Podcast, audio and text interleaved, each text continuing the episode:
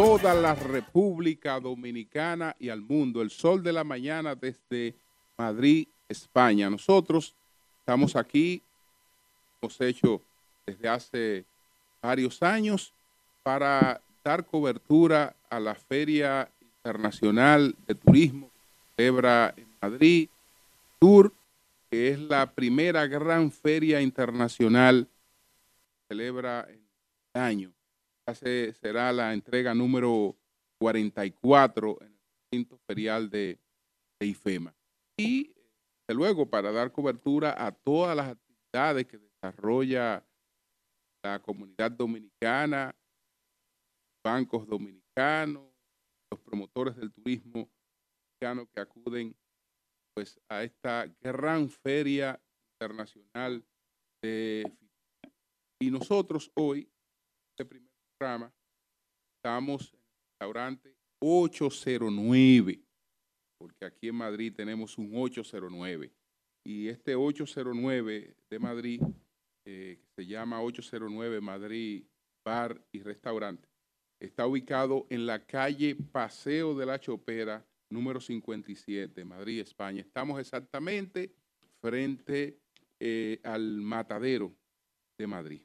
Entonces, señores, buenos días a todo el equipo, don Antonio Espaillat, el presidente de RCC Media, María Elena Núñez, a José La Luz, a Eury Cabral, don Pedro Jiménez, Nayicha Ede y a todo el equipo, a todo el equipo del Sol de la Mañana que estará integrado eh, durante todas estas transmisiones eh, para eh, cubrir lo, que, lo que es FITUR y desde luego pendiente de todos los acontecimientos importantes de la República Dominicana y del mundo.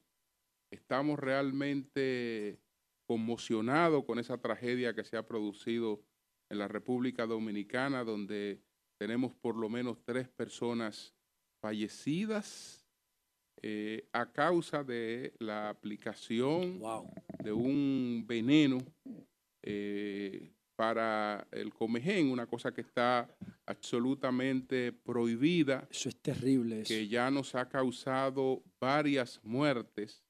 Nosotros acabamos de participar en un encuentro muy importante del que hablaremos más tarde, todo el equipo, con el Banco Popular. Pero la referencia que hago ahora es que conversaba con José Mármol, le preguntaba eh, por una tragedia similar pero no tan desafortunada, porque su familia, su hijo, su esposa, su nieto, vivieron eh, una situación similar a la de esta pareja que ha resultado pues afectada por esta situación, la señora, el hijo, eh, el, el, esposo, una eh, trabajadora del, doméstica, también y eh, vamos desde luego a prestar bastante atención a ese, a ese acontecimiento. En el pasado, además de, este, de esta situación que se había dado con Yacer y Joana Mármol, eh, pues eh, se había dado una situación similar en Juan Dolio, en Juan Dolio, en, en Guavaveri, en un, hubo una fumigación en un apartamento y ahí hubo dos turistas uruguayas que resultaron muertas. Eh, tenemos la referencia de ese caso de los hijos de, de José Mármol y ahora la referencia de este caso de Adeles Ruiz eh, de León, que es la señora, la señora fallecida junto a su hijo, eh, el señor Acra, que estaba en cuidados intensivos eh, hasta, hasta este momento. Nosotros actualizaremos esa información y veremos todas las cosas que están en el entorno de una, de una tragedia como esta. Nuestra solidaridad con, con esos, las familias de esas personas, ese edificio completo eh, ha sido evacuado provisionalmente por las autoridades de la Torre da Silva, que está en, en Piantini. Eh, entonces, eh, inmediatamente tengamos comunicación, iremos dando paso a esa cobertura porque no, no podemos hacer menos que expresar nuestra plena solidaridad eh, con la gente que ha padecido esta, esta tragedia. Por otra parte, bueno, se produjo el fallecimiento de la señora Piedad eh, Córdoba. Estamos hablando de una líder política colombiana eh, muy polémica, eh, más en el pasado que de manera reciente, porque ella siempre tuvo vínculos con, con las FARC y era partidaria de negociaciones con la FARC en una época en que eso era una mala palabra.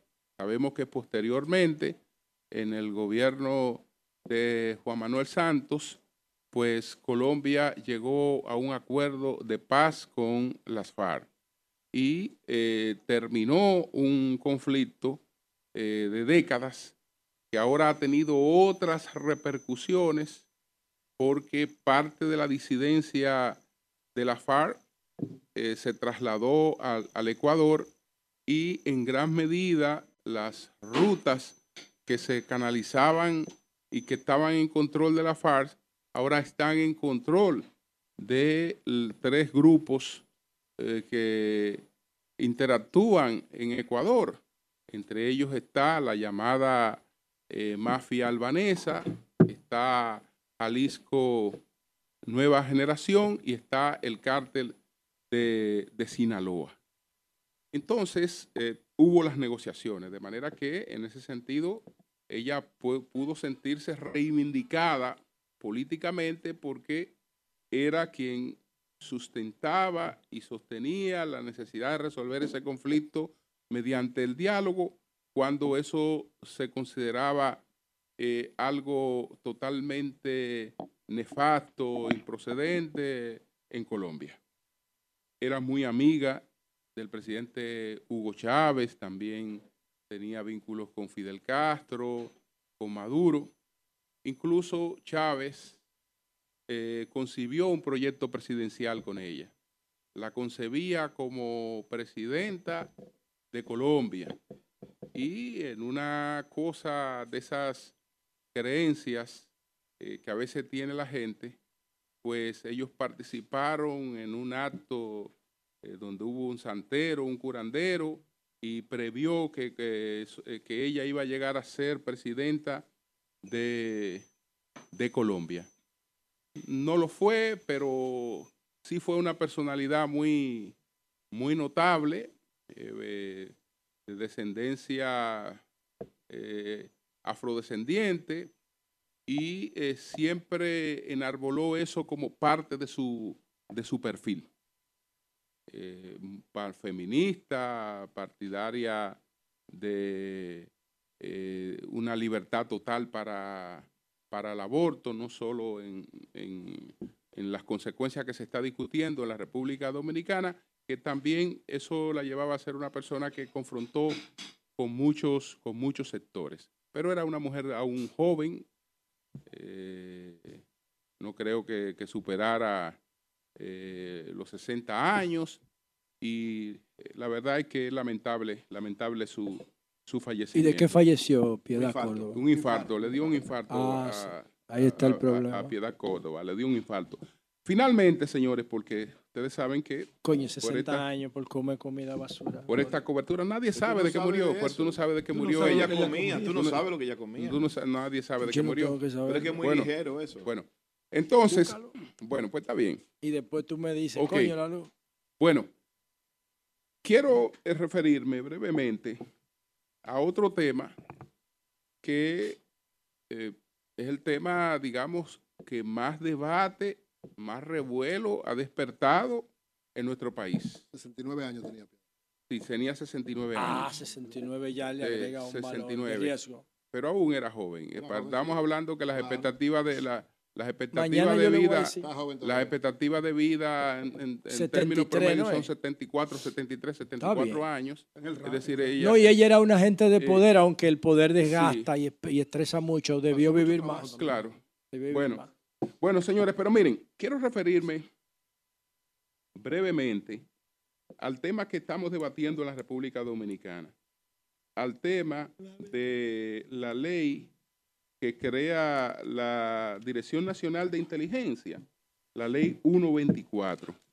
El presidente, por toda la oposición que ha levantado esta ley, ha convocado a un diálogo. Y ese diálogo se inicia hoy en Palacio Nacional, lo anunció el consultor jurídico del Poder Ejecutivo, Antoliano Peralta. Yo escuché a una de las redactoras de esa ley que estuvo conversando con los compañeros del Sol de la Tarde. La escuché el, pasado viernes explicando la ley una persona con bastante conocimiento, pero con mucha altanería, que es el problema a veces de los expertos. La- las leyes no pueden hacer las personas que sepan demasiado porque no escuchan. Entonces, en las leyes intervienen políticos, pero, eh, digo, intervienen técnicos, pero también intervienen políticos, intervienen académicos, pero las leyes no la pueden hacer solamente los académicos. Porque si fuera así, una persona que estudia derecho pudiera salir a postular a un tribunal. Y una persona que estudia derecho, lo único que puedes hacer es salir a aprender a ejercer el derecho, eh, aprender a ejercer la, la abogacía. Y eso solamente lo consigue con la práctica, lo que quiere decir que hay muchas cosas que el marco académico no te la puede proporcionar. Por lo tanto, una ley no puede ser vista solamente desde la esfera, desde la esfera académica. Entonces, hay un aspecto con, lo que el gobierno entiende, y, eso explicaba ella, que se susana todo esto. Porque todo esto ha ocurrido porque la gente no ha leído la ley, supuestamente.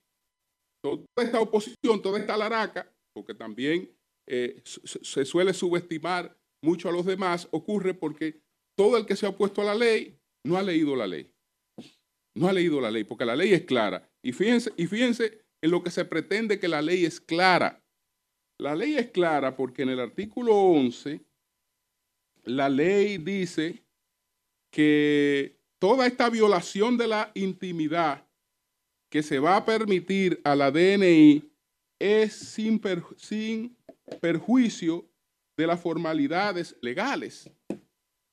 Ok, tú me dices que es sin permiso de las formalidades legales, pero entre, entre el Estado y la persona, si no interviene entre el Ejecutivo, entre el Ejecutivo y la persona, si no interviene un tercero imparcial, no hay una separación del abuso del poder, de la, de posibilidad del abuso del poder, de las consecuencias que pueda tener el abuso del poder frente al ciudadano. ¿Por qué? Porque cuando el que puede abusar del poder es el mismo que tiene el poder discrecional de determinar las razones por las que lo hace, sin tener que irle a dar explicaciones a nadie, ahí no hay posibilidad de que no se esté violando la constitución y no se estén violando las leyes, aunque el propio artículo 11 diga que eso se va a hacer sin eh, perjuicio de las formalidades legales. Pero la- las formalidades legales, en ese caso, la determina la DNI. Y todo lo que ella No, vaya a hacer... la constitución. No, no, en este caso, en este caso la ley. No, lo que En- pasa es que hay un artículo No. en la Constitución que se llama Derecho de habeas data que está por encima de la ley. Si la ley, si Sí. la ley colide, si choca, Es que choca. con el artículo 70, pues se es- cae. es que cho- es que Entonces choca. lo que hay que hacer Es que elevar pero- una instancia de eso- y tumbarle ya, Eso es lo que y mundo- corregirle esa parte. Eso es lo que todo el mundo ha dicho, que es inconstitucional. Lo que estoy diciendo es que ellos responden que no es inconstitucional supuestamente porque ellos aclaran que lo que hará la DNI será sin perjuicio de... eh, Ese artículo las 70 del formalidades- derecho de data. legales. No, es que, si, es que si no interviene un juez, Está violando. ya los derechos del ciudadano están perjudicados. Si no hay un tercero entre el poder, entre el que tiene la posibilidad de abusar del poder, si el que tiene la posibilidad de abusar del poder puede hacerlo de manera directa, sin comunicarle a nadie, yo estoy investigando a fulano y lo estoy investigando por estas razones Sí. y le pido a usted Sí. autorización. Sí, para investigar y hay que pedirle autorización, para, Eso es cierto. para yo investigar a fulano, sino que yo, que, que- que la- que- que el mismo puede atribuirse esos derechos. Ahí hay una violación y lo puede establecer el santo académico que lo, estable- que lo establezca. Ahí hay una violación que es intolerable, que es intolerable porque vulnera, vulnera el contrapeso que se, que- que se ha querido, que se ha querido establecer entre los poderes. Entonces, yo sé que el diálogo, porque tanta gente no puede estar equivocada. Fíjense que ho- hoy se pronunció, hoy nos encontramos con el presidente de la conferencia de los obispos. Ya, ya el vicepresidente de la conferencia de los obispos se había pronunciado, porque se había pronunciado eh, el obispo Jesús Castro Marte, que es el vicepresidente de la conferencia de los obispos. Ayer se pronunció Héctor Rafael Rodríguez, que es el, el- el- el obispo de la arquidiócesis de Santiago y presidente de la conferencia de los obispos. ¿Qué está planteando él? Que esa ley es un jaque mate a la libertad de expresión.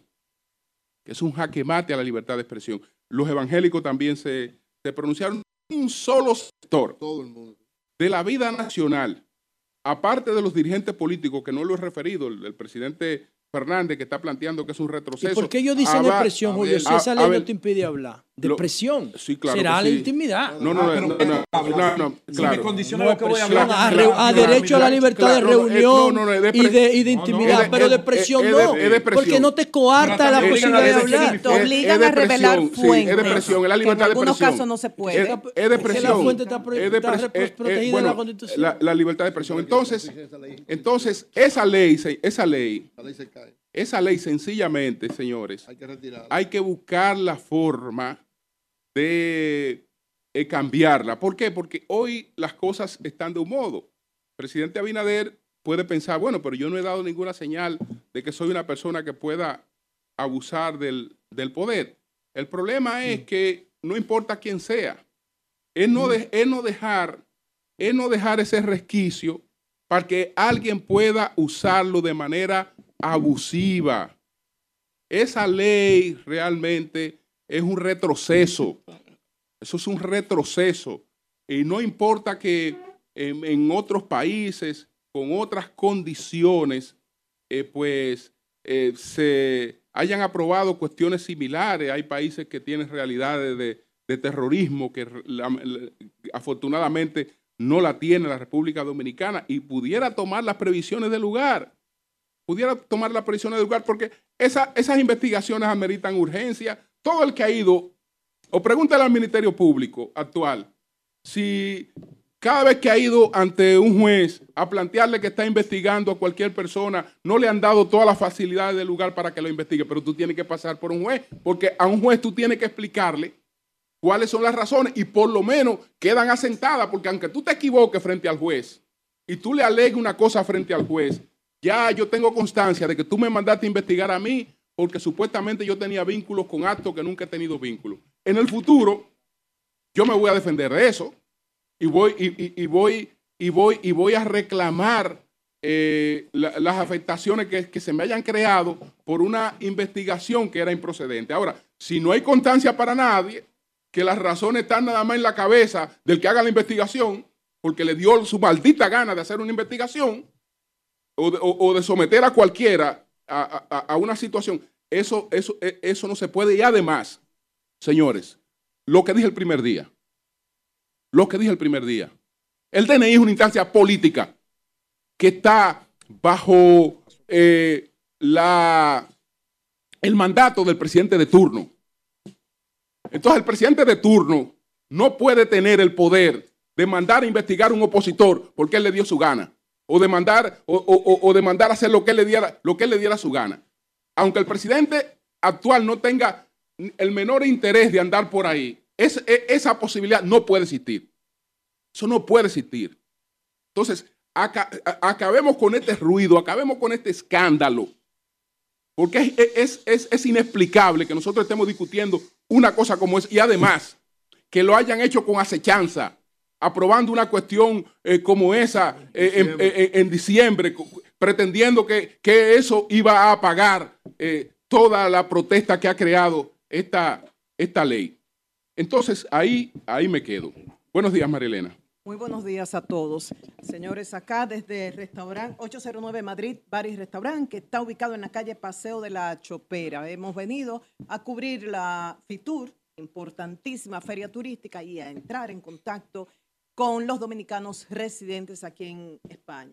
Es inaceptable que en poco más de 10 años hayan muerto cuatro, seis personas y cuatro hayan estado internos, incluso en cuidados intensivos, por el uso inadecuado de un producto que está prohibido en muchos países, que se supone que no se debe utilizar en casas, que es letal, es letal y no tiene antídoto. Y además, cuando se ha invertido tiempo advirtiendo sobre esto a las autoridades, ha habido negligencia de parte de, la- de las autoridades. Antes del 2013 hubo un muerto, una persona muerta en La Romana. Alquiló una villa y al llegar habían fumigado. Como eso no produce ningún olor, no se dio cuenta, falleció, primer muerto.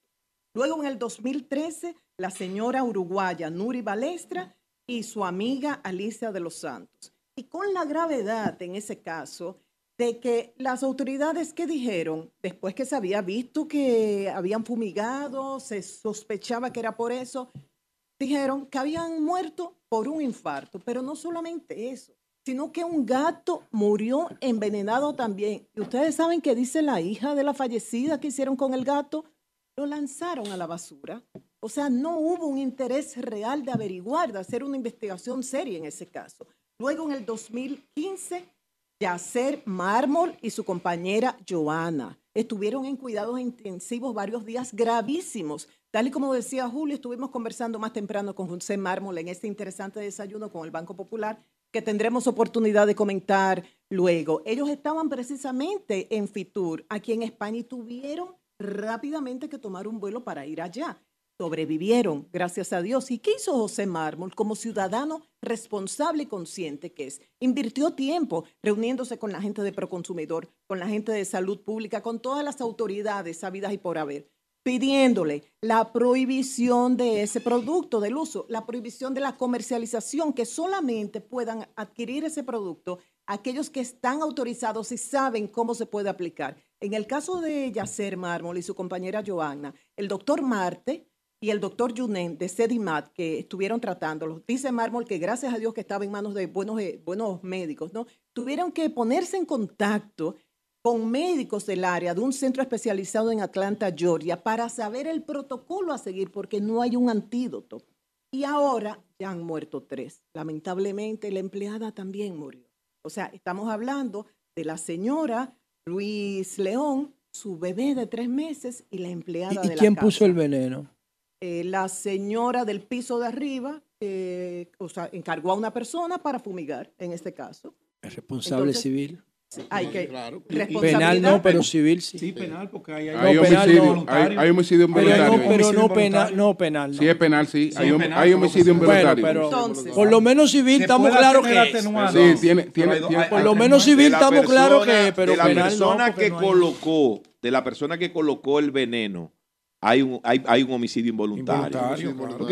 Ahí, ahí lo, ahí lo hay. Su- Necesitaremos su- más muertes su para que las autoridades actúen. Bueno, pero habría que ver No fue la pero habría que ver la interacción de las víctimas con el con el cosa, Dicen, ¿no? dicen. Por eso es que yo digo que no, yo no tenemos información para decir. Dicen Pero algunas civil, crónicas- algunas crónicas Las dicen dos. que eh, penetró por los aires acondicionados, que incluso hasta por los tomas Ah, corrientes penetra. Ahí. Pero el Entonces- que lo colocó, por eso es involuntario. Ajá. Respuesta de las autoridades. ¿Por qué no regulan la comercialización y el uso de, de ese producto? ¿Por qué no hacen una investigación seria, que fue lo que pasó con la- las dos señoras que murieron en Juan Dolio? Pasando a otro tema, ayer viendo las noticias, miren este titular, guerra abierta por los trinitarios y los Dominican Don't Play por el control de barrios en Madrid. Y dice, el medio agrega, que los sindicatos de la, polic- de la policía piden más medios y hacer un censo sobre las, sobre las armas blancas de grandes dimensiones. dice que en el inicio del 2024 la lucha entre las bandas se ha recrudecido y que hay miedo entre los vecinos de los barrios y lo peor es que cada vez son más jóvenes los protagonistas. Entonces, la buena noticia de esto es que la Embajada Dominicana aquí en Madrid ha tomado una iniciativa que es un programa de intervención interdisciplinaria e integral con el fin de desmontar esa normalización de la violencia, trabajar con las familias y formar líderes positivos. La buena noticia es que el embajador Juan Bolívar Díaz contrató a la doctora Katia Núñez, antropóloga que precisamente hizo su tesis doctoral sobre este tema, y ella junto a otro equipo de profesionales. ¿Cómo se llama ella, Katia? Katia Núñez, Vamos excelente. invitar- Yo creo que ella va a estar acá. dentro de Ella va a estar acá, ella va a estar acá, ya está, ya está en agenda. Ella, psicólogos, educadores de la calle y otros profesionales trabajan con los institutos, llevan charlas a donde están estudiando estos muchachos la secundaria, trabajan también con la familia. ¿Y saben lo que me dijo Katia? Que yo estuve casi una hora conversando con ella, que sí se puede cambiar los machetes por la pelota de baloncesto. Es difícil Que eso. sí se puede. Ella tiene ejemplos con nombre y apellido. Déjale escepticismo, No, vamos a ver, vamos a Tiene ver. ejemplos con nombre y apellido No. de muchachos que han decidido dejar de ser líderes de un capítulo, como Con ellos lo llaman, para convertirse en capitanes de un equipo deportivo. Y ella dice, No se sí puede, se puede, muchachos que han dejado la calle para ir a la cancha. Entonces, algunas pun- puntualizaciones que ella me hizo. Número uno, le llaman agrupaciones juveniles de la calle. Ellos dicen, son españoles, o sea, nacieron acá, que descienden de latinos, que descienden de dominicanos, sí, que puede ser que hayan algunos latinos, pero la mayoría son nacidos acá, españoles, dice ella. Entonces, ¿de dónde viene todo esto? Bueno, eh, a principios de los 90, muchas señoras de Vicente Noble, por ejemplo, en Barahona y otros puntos del suroeste del país, comenzaron a venir acá. Les mandaban una invitación, ellos venían con su visa de turista, luego se quedaban de manera irregular y venían a trabajar a chalets, donde en un sector que vive gente eh, pudiente, en Aravaca. Entonces, ¿qué pasa? Vino en el 92 el asesinato que se considera el primer crimen racial, xenofobia de Lucrecia Pérez, esa dominicana que había llegado acá, perdió el trabajo y se refugió junto a unos otros dominicanos en una discoteca abandonada de Aravaca. Fueron condenados los, los responsables, uno de la Guardia Civil y tres jóvenes de esos extremistas que no toleran la diferencia, no toleran al que tiene otro color de piel, al que tiene otra nacionalidad. Y esto destapó el tema de las dominicanas que venían, que estaban acá y se quedaban de manera irregular. Entonces comenzaron a trabajar en la ley de extranjería, se hicieron una serie de modificaciones hasta que se trabajó con la reunificación. Entonces ya se les permitía a ellas, empleadas de la casa, traer a sus hijos con condiciones, tenían que tener contrato de trabajo, dinero para cubrir sus gastos. Pero ¿qué pasa? Estos muchachos, eh, la mamá vino quizás cuando tenían dos o tres años. Entonces, después regresan adolescentes. Primer duelo, pierden a la abuela o a la tía o a la madrina, que era la figura materna allá en Vicente Noble, y llegan acá y se encuentran con una madre biológica con la que ha pasado 10, 12 años sin trato alguno, que se pasa el día entero trabajando, que quizás tiene un padrastro y es una relación difícil. Pero además, esos niños que recibían un dinero en una moneda extranjera que rendía bastante, eran los riquitos del pueblo o del campo y llegan acá a otra vida, pero además en la escuela, por el desnivel, le bajan un curso o dos. Y son víctimas de bullying por el color de la piel, por la forma en que hablan, porque no son los más aventajados del curso, se quedan como sin identidad, ni son españoles, ni son dominicanos, y de repente encuentran bandas existentes que les ofrece ese sentido de pertenencia, un propósito de vida, protección, apoyo, y aprovechan que son menores, 12, 13, 14 años, porque tienen condenas eh, menores que si fueran mayores de edad. Entonces, sobre todo esto vamos a hablar en el día de hoy con la doctora Katia Núñez. El tema no es fácil porque ellos lo ven de una manera positiva, han recibido mucha eh, ayuda, receptividad de los no de la Policía Nacional, sino de los policías de menores, de las juntas municipales que han cedido locales para que se desarrollen estos talleres y estas actividades y de diferentes profesionales. Pero hay extremistas que piensan de manera diferente y con esto concluyo. ¿Qué dicen algunos? Que cumplan las penas en su país de origen. Solo faltaría que los españoles tengan que mantenerlos durante los años de prisión. Eso opinan algunos sobre los integrantes de esta banda, pero más adelante escucharemos a la doctora Katia Núñez, quien pasó años estudiando eso y ahora, contratada por la Embajada Dominicana, está trabajando para crear líderes positivos alejados de la violencia. Bien, antes de pasar a José La Luz, hacer una pregunta. ¿Cuál será el próximo embajador dominicano en España? ¿Cuál será? El señor Juan Bolívar Díaz renunció, o le presentó su renuncia al presidente Abinader hace un tiempo. Renunció Juan Bolívar. Le presentó su, su carta de renuncia al presidente Abinader. Un saludo para Juan hace- Bolívar Díaz. hace un tiempo y yo sé que el presidente debe estar ponderando eh, a quién designa.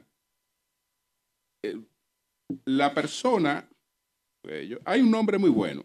Yo creo que eh, Don Milton Ray Guevara es entre los, eh, está entre los nombres. Sería un que- extraordinario embajador. Sería un embajador. Sí, sería un gran embajador. Sería un embajador. Sí. Sería un embajador porque él, aunque está Pero él Eh, no es lo que es juez constitucional. Ya- ya- Fue, él- él fue. Y concluyó. excelente. Él- él un embajador él- de la Cancillería que él sepa de Él eso. concluyó, no, él concluyó. Entonces, ¿qué Bueno, Se lo ocurre? quieren todo, mano. ¿Qué ocurre? Que esta, esta, esta- Él él, sería un buen embajador. él, aunque ya está en la edad de la jubilación, es una persona bastante activa. Diferente a Juan Bolívar, que realmente no se ha hecho sentir ahí en esa embajada. El trabajo que ha hecho ha sido muy mediocre ahí. Ah, coño. muy mediocre el trabajo que ha hecho ahí. Porque no tiene, no, no, no, eh, está cansado. Realmente está cansado. Él no está, él, no está para estar al frente de una embajada tan importante como esa. Buenos días, José. Bueno, bueno, señores, miren, este, este viaje aquí a Madrid para el tema de Fitur 2024 eh, promete ser histórico. Hemos recopilado una serie de informaciones para ir tratándola a medida que vayamos eh, avanzando en la semana y gracias a todos los que han hecho posible que estemos aquí una vez más. Ya esta es la tercera vez que yo vengo aquí y bueno, vamos a empezar. Esta mañana estuvimos en una rueda de prensa con el Banco Popular que trae en carpeta 1.300 millones de dólares para financiar proyectos turísticos de este año 2024, casi 400 millones más con relación al 2023. Y nos dieron un paquete de información, señores, que mañana la voy a comentar para todos ustedes, porque hoy quiero concentrarme en tres temas específicos. Primero, agradecer a todas las eh, personas de acá, del restaurante 809, eh, que está aquí en, en Madrid. Y hay que decir que estamos frente al matadero de lo que antes se conocía como mercado municipal de ganados. El mercado municipal de ganado, la palabra ganado viene de ganancia y capital viene de cápita, de cabeza, porque fueron las primeras expresiones de rentabilidad en la revolución agrícola, la primera, la primera gran revolución de la humanidad. De ahí es que vienen los conceptos de cápita, de cabeza y de ganado y de capital. Y era el centro de la economía de Madrid en el siglo XIX y principio del siglo XX. Pero ahora es un gran centro cultural. En la actualidad es un centro de arte contemporáneo, un espacio cultural, porque a nadie le cabe por la cabeza que ahora Madrid soportaría un matadero en el centro, porque ya la sociedad cambió. Y ahora los procesos de sacrificio de animales se dan sobre otros, sobre otras, en otras condiciones que no tienen nada que ver. La gente consume los, los animales sacrificados, pero no soportaría ver, ver el proceso de sacrificarlo. Y esto no se llama sacrificio de animales, se llama matadero, porque el proceso humano era mucho más atrasado en esa época. Y ahora todo esto es un centro turístico. Y frente al matadero, frente al matadero está este restaurante 809 que está vinculado a nuestra cultura. Bueno, ¿por qué? Porque el 809 es una reforma, una reforma de, de las últimas que se han hecho en materia de telecomunicaciones. ¿Y qué significa esto? Bueno, que en el año 2005, a propósito, a propósito de, la, de la apertura de las telecomunicaciones, después que el PLD llegó al poder en el 2024, era José Rafael Vargas, el director del Indotel, 2004. se empezó a promover 2004. la, la- el agregarle tres números a nuestro número de teléfono, que era 7, se le llevó a 10. Y ahora tenemos tres códigos de área. Tenemos el 809, el 829 y el 849. Eso era porque el parque de instalaciones telefónicas República Dominicana tenía una, una expansión increíble y teníamos que ampliar la capacidad de líneas nuevas. En, cuando se hizo la reforma teníamos un millón de líneas residenciales y tres millones de líneas móviles. En el año 2020 pasamos, las líneas, las líneas eh, eh, fijas se quedaron igual, pero las líneas móviles pasaron de, de 3 millones a 9 millones. Pero ahí también hubo un gran fraude. ¿Por qué? Porque a todos los dominicanos nos hicieron pagar lo que se conoce como una comisión por portabilidad. Porque el sistema creía que la gente iba a querer cambiar de telefónica para quedarse con el mismo número por la apertura del mercado. ¿Y qué pasó? Que nadie cambió de número y todo el mundo lo tuvo que pagar y nos sacaron de los bolsillos más de 500 millones de dinero a la fecha del 2005. Y esa vaina nadie lo ha investigado, pero eso está ahí. Eso fue un gran fraude. Eso permitió que las telefónicas se capitalizaran con nuestro dinero. Y nunca nos lo devolvieron ni en servicio ni en nada. Pero anyway, ese, de ahí que viene el nombre de 809, que ya forma parte de la cultura de los dominicanos, sobre todo en el exterior. Ah, con relación al tema de la familia que lamentablemente falleció y la señora de, del servicio en Piantini. Miren, esto tiene que ver con la forma como nosotros nos relacionamos con los animales. Cuando ustedes buscan el abordaje del tema, inclusive el nombre de, de comején, eso no se llama comején, se llama termitas, hormigas blancas. Y tienen tanto derecho como nosotros a vivir. Lo que pasa es que nosotros entendemos que hay que matarlas, porque no somos preventivos. Entonces, como hay que matarlas, nadie habla de tratamiento preventivo. La gente habla cómo matar la termita, cómo matar el comején. Y ahí es el, es el primer error. ¿Por qué? Porque si tú previenes la termita, no tienes que matarla. En diciembre, yo tengo un hermano que conoce bien de estas cosas, mi hermano Felipe, y yo le dije, mira, que yo tengo una mesa en el lobby de mi edificio con un problema de termitas. Él me dice, eso déjalo así. De la única manera que tú puedes usar el tratamiento para termitas, que está basado en fósforo de aluminio, fósforo de aluminio y en otro, y en otro eh, ingrediente que se llama clordano, él dijo, de la única manera que tú puedes hacer eso sin afectar el edificio, oigan esto, es empaquetando en plástico la, mesa, poniéndole el- el veneno y entonces la tienes que empaquetar en plástico y amarrarla y subirla al techo durante una semana hasta que se vaya el efecto residual del veneno. Eso me dijo mi hermano a mí, en diciembre. Y yo dije, deja eso así, olvídate de eso, no me interesa, yo la pinto y ya. Ah, ¿qué pasa con nosotros? No, vamos a matar el comején. Hasta comején le dice. Entonces, si tú previenes la termita, no tienes que matarla. La termita lo que está haciendo es tratar de sobrevivir como tú y como yo.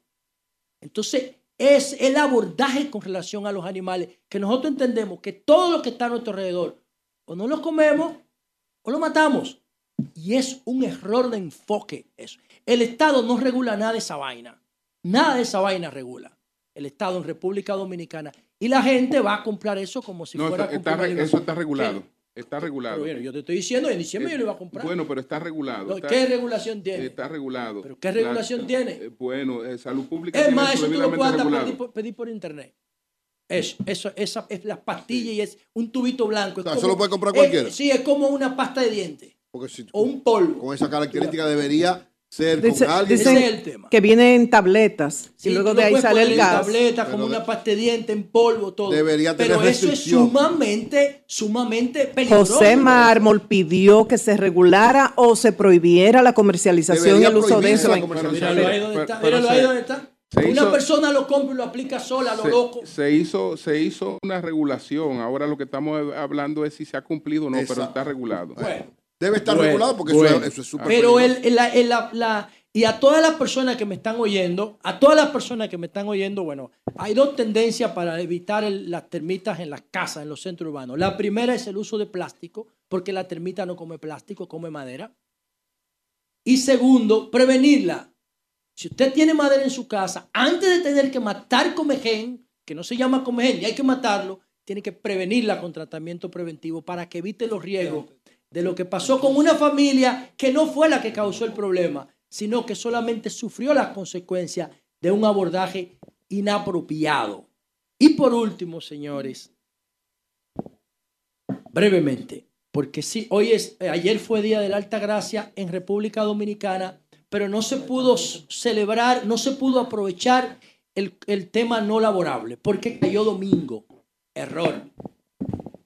Error. Si nosotros abordamos este tema con sentido lógico y con inteligencia, podemos tener un fin de semana largo cada mes. ¿Por qué? Porque en el calendario dominicano hay 13 días de fiesta al año.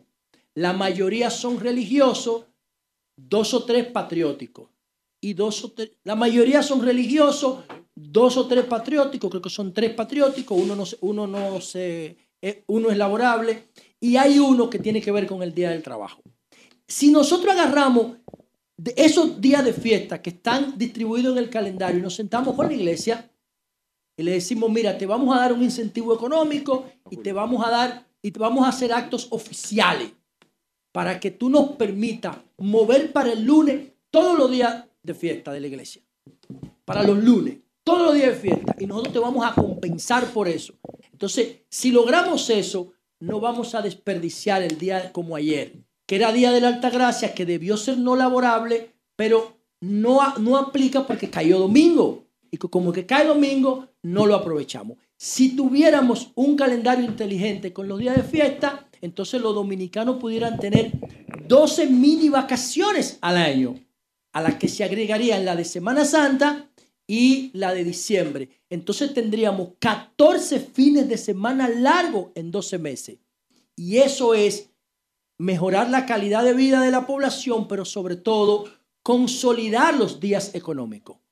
Consolidar los días económicos, porque si tú divides el PIB dominicano, que está por encima de los 115 mil millones, en días laborables, que son creo que unos 275 días, tú vas a ver que cada día laborable cuesta más de 25 mil millones de pesos. Cuando no se trabaja un día en tres semanas, entonces eso se afecta más porque se hacen puentes. Entonces, con una reforma laboral como esta, nosotros podemos aprovechar más la productividad consolidando los días de semana y aprovechar más los días de fiesta porque tendríamos 12 fines de semana largos, o sea, uno cada mes. Bueno, señores, estamos en el restaurante 809 en Madrid. 809 Bar Restaurante. Está ubicado en la Paseo de la Chopera número 57 en Madrid. Vamos a hacer una pausa. Continuamos con comentarios y con entrevistas. Cambio y fuera. Son 106.5. Bueno, señores, tenemos en la línea telefónica a Manegonte. Manegonte, ¿cómo estás? Buenos días, buenos días. Saludándolos a ustedes que están en la madre patria. Eh, Manegonte, sobre la, re- la regulación de este, de este plaguicida, ¿qué, qué sabes? Existen regulaciones, este- primeramente de uso restringido. Es un, un excelente. Quiero, quiero hacer varios. No se está- escucha Se bien. está entrecortando, Manegonte. Vamos a ver si el problema es aquí o eres tú. Se está entrecortando. M- Muévete a ver si tienes mejor señal, Manegonte, por No, favor. Manegonte. Me- mejor, de- mejor señal de ahí no, no puedo tener porque estoy pegado al, al, al ramo. Ahí estás O- bien. ok, no te muevas y habla. No te muevas. Paralízate. Mira, lo primero es lo siguiente. El fosfuro de aluminio tiene un precursor previo. ¿Quién fue? Ciclón. ¿Quién fue ciclón? El gas que se utilizó en las cámaras de gas en los campos de concentración. Eso es lo primero. Lo segundo, este producto se le buscó algo positivo. Eso positivo que se le buscó fueron dos cosas. Primero, elimina todo. Y segundo, no es residual. O sea, cuando se utiliza a los tres días, no hay ningún problema. Ahora bien, ese producto no se puede utilizar en viviendas habitables o en lugares habitables donde esté gente. Eso es lo primero. O sea, si tú lees todas las indicaciones de lugares donde se puede usar, en ningún sitio dice ni apartamentos ni casa de habitación sola. Porque es un producto sumamente tóxico. Mortal. Sí, pero, pero, pero quiero decir una cosa, también. Porque se puede utilizar en un montón de alimentos y en un montón de productos que comemos, sin ningún problema. Primeramente, se puede usar en almacenes, o sea, en los silos, en depósitos de granja de alimentos, en productos empaquetados.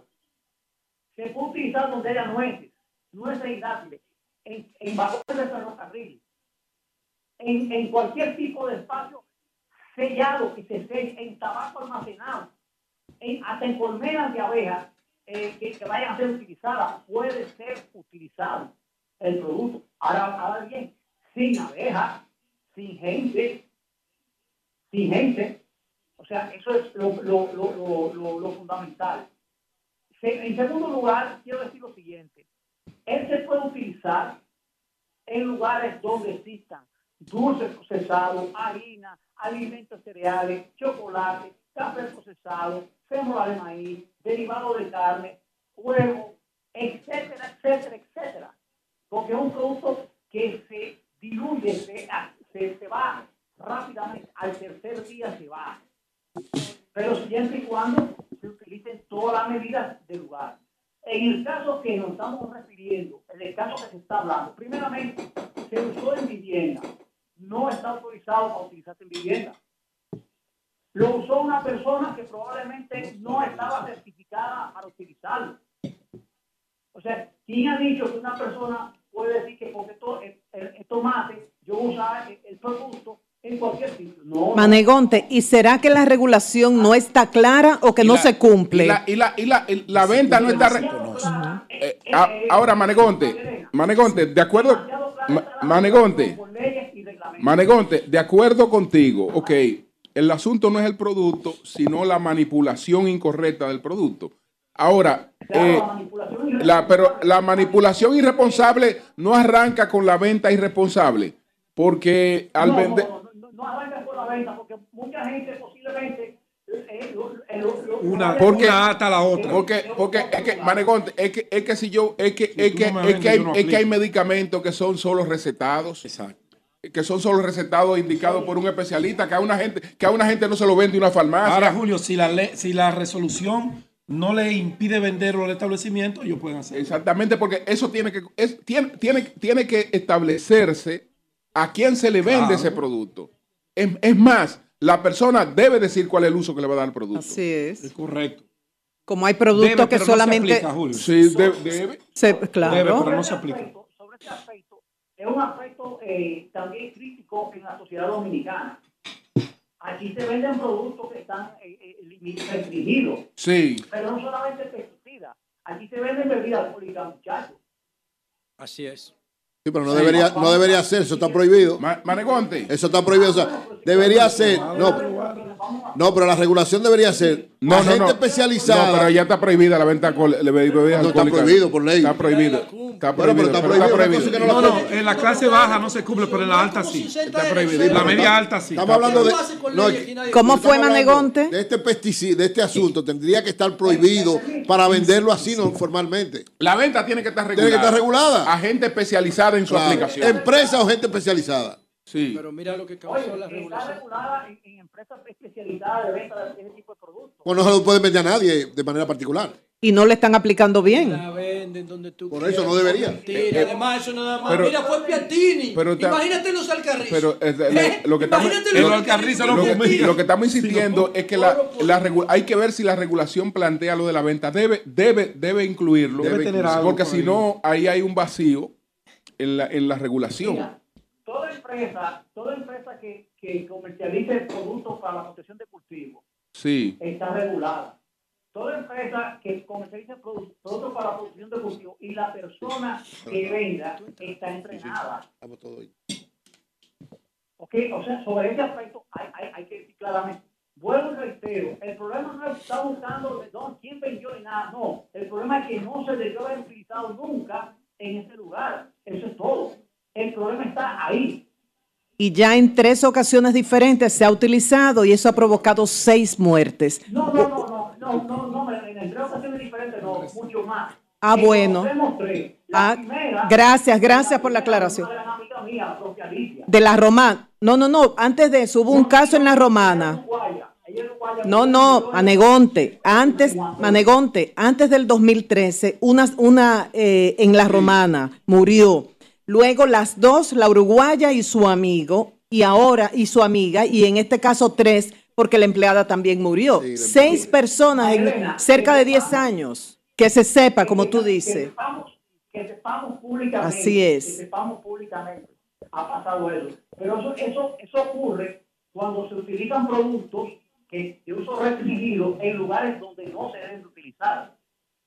Ok. Y, y ahora hay que regularlo más que nunca. ¿Tú sabes por qué, Manegonte? Porque ahora mucha gente sabe lo mortal que es este producto y no tengo que ampliar, ¿verdad? Eh, en, eh, en un, un mes dura esa preocupación. En un mes ya la gente se olvida y lo usa otra Se vez. olvida. Ahora, Pues, lo correcto gra- sería, Gracias, Manegonte, gracias. lo correcto sería limitar la venta. Y, y- y tú sabes por leer. qué no hay un paquete de muertos Bueno. al año por eso, porque a los pobres no le importan los comejeros. No, a los, a los eh, pobres no, le importa. A los pobres le fumigamos a los políticos. Sí, sí, sí. Exacto. En los si programas. los pobres le el comején, hubiera el muerto Bueno. ñango. ¿Le pasa? Bueno. Sí, es verdad. Bueno, señores, nosotros no continuamos, continuamos con el sol de la mañana desde 809 en Madrid.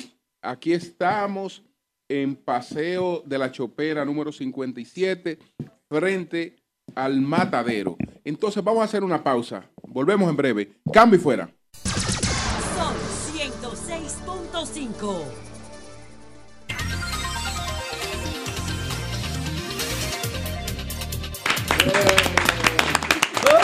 Bueno, señores, son, son las una y tres minutos. Yo no sé la hora del país de ustedes, pero en el país donde yo estoy son las una y tres minutos. Allá son en República Dominicana. Ocho y un minuto, ocho Pero, y un minuto. Eury, Eury, dentro de poco, ahorita está Julio hablando con la Z. eso, dentro de poco estará, vale, vale, vale. Conmigo son las ocho y tres Y minutos. aquí a las 9 de la noche está hablando con la Z.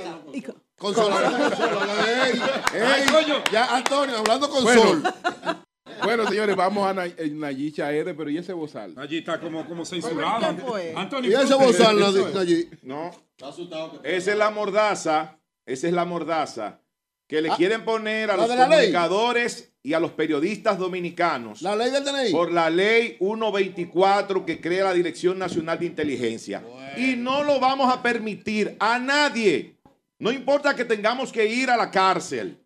Vamos a decir, como lo hemos dicho siempre, con absoluta responsabilidad, todos estos comunicadores y todos los comunicadores y periodistas dominicanos, lo que tenemos que decir en un determinado momento para defender los derechos fundamentales eh, de nuestro país que están establecidos en la Constitución de la República. Y tú sabes lo peor, Por Nayib? eso, Eh, eh, perdón. que lo peor, este gobierno habla de transparencia, este gobierno habla de que es muy receptivo a todas las opiniones. ¿Cómo es posible que con una ley que tiene que ver con derechos fundamentales no se haya escuchado primero a la sociedad de diarios, al colegio de periodistas, abogados que han opinado? No, no, promulgan la ley y después van a escuchar. ¿Lo hacen Ahora al bien, revés?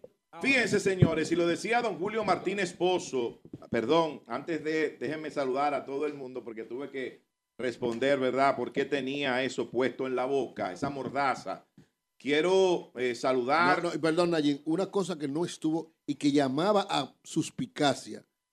La forma en cómo lo hicieron en diciembre, sin decírselo a nadie. Es un asunto que creía que iban a pasar, sí. Eso es más peligroso todavía. Quiero saludar eh, a todo el país, a todo este equipazo del Sol de la Mañana y también saludar a los propietarios de este establecimiento comercial, restaurante 809 aquí en Madrid, España. Así que también para ellos un fuerte abrazo.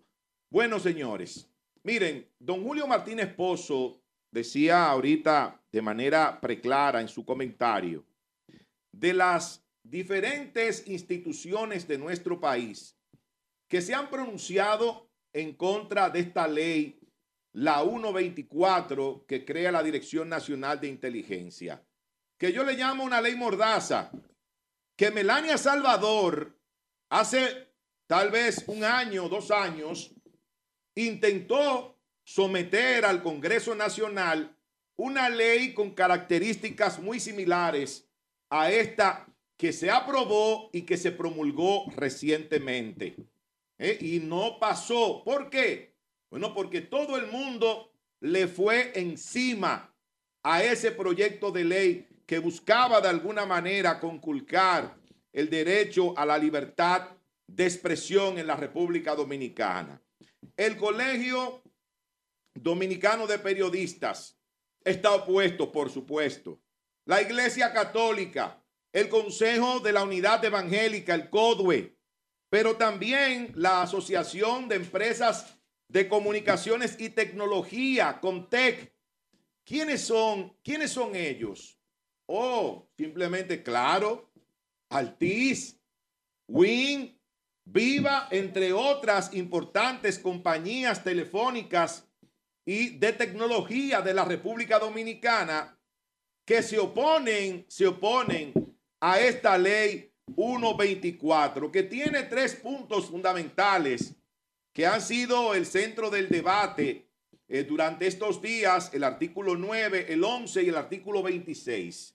Y mira, Señores, Nayib, Pablo Ulloa me manda una carta que él envió en- el, 14 el 18 de octubre al Senado diciendo que el artículo 11, el artículo 14 y el artículo 18 no podía, violaban derechos, alteraban todo lo que tenía que ver con la Constitución, que no fueran a poner esas cosas en ninguna ley ni en proyectos particulares porque era violatorio a la Constitución. O sea, desde ese tiempo le están diciendo. Pero miren, el artículo 9 le da la 9 y facultad 11. a esta Dirección Nacional de Inteligencia de interceptar teléfonos sin necesidad de la orden de un juez, sin tener una orden judicial para poder intervenir el teléfono. Usted dirá, bueno, pero allá en República Dominicana hay gente que ha traído equipos de Israel y de otros lugares y se dedica a esa práctica. Ok, muy bien, eso está mal.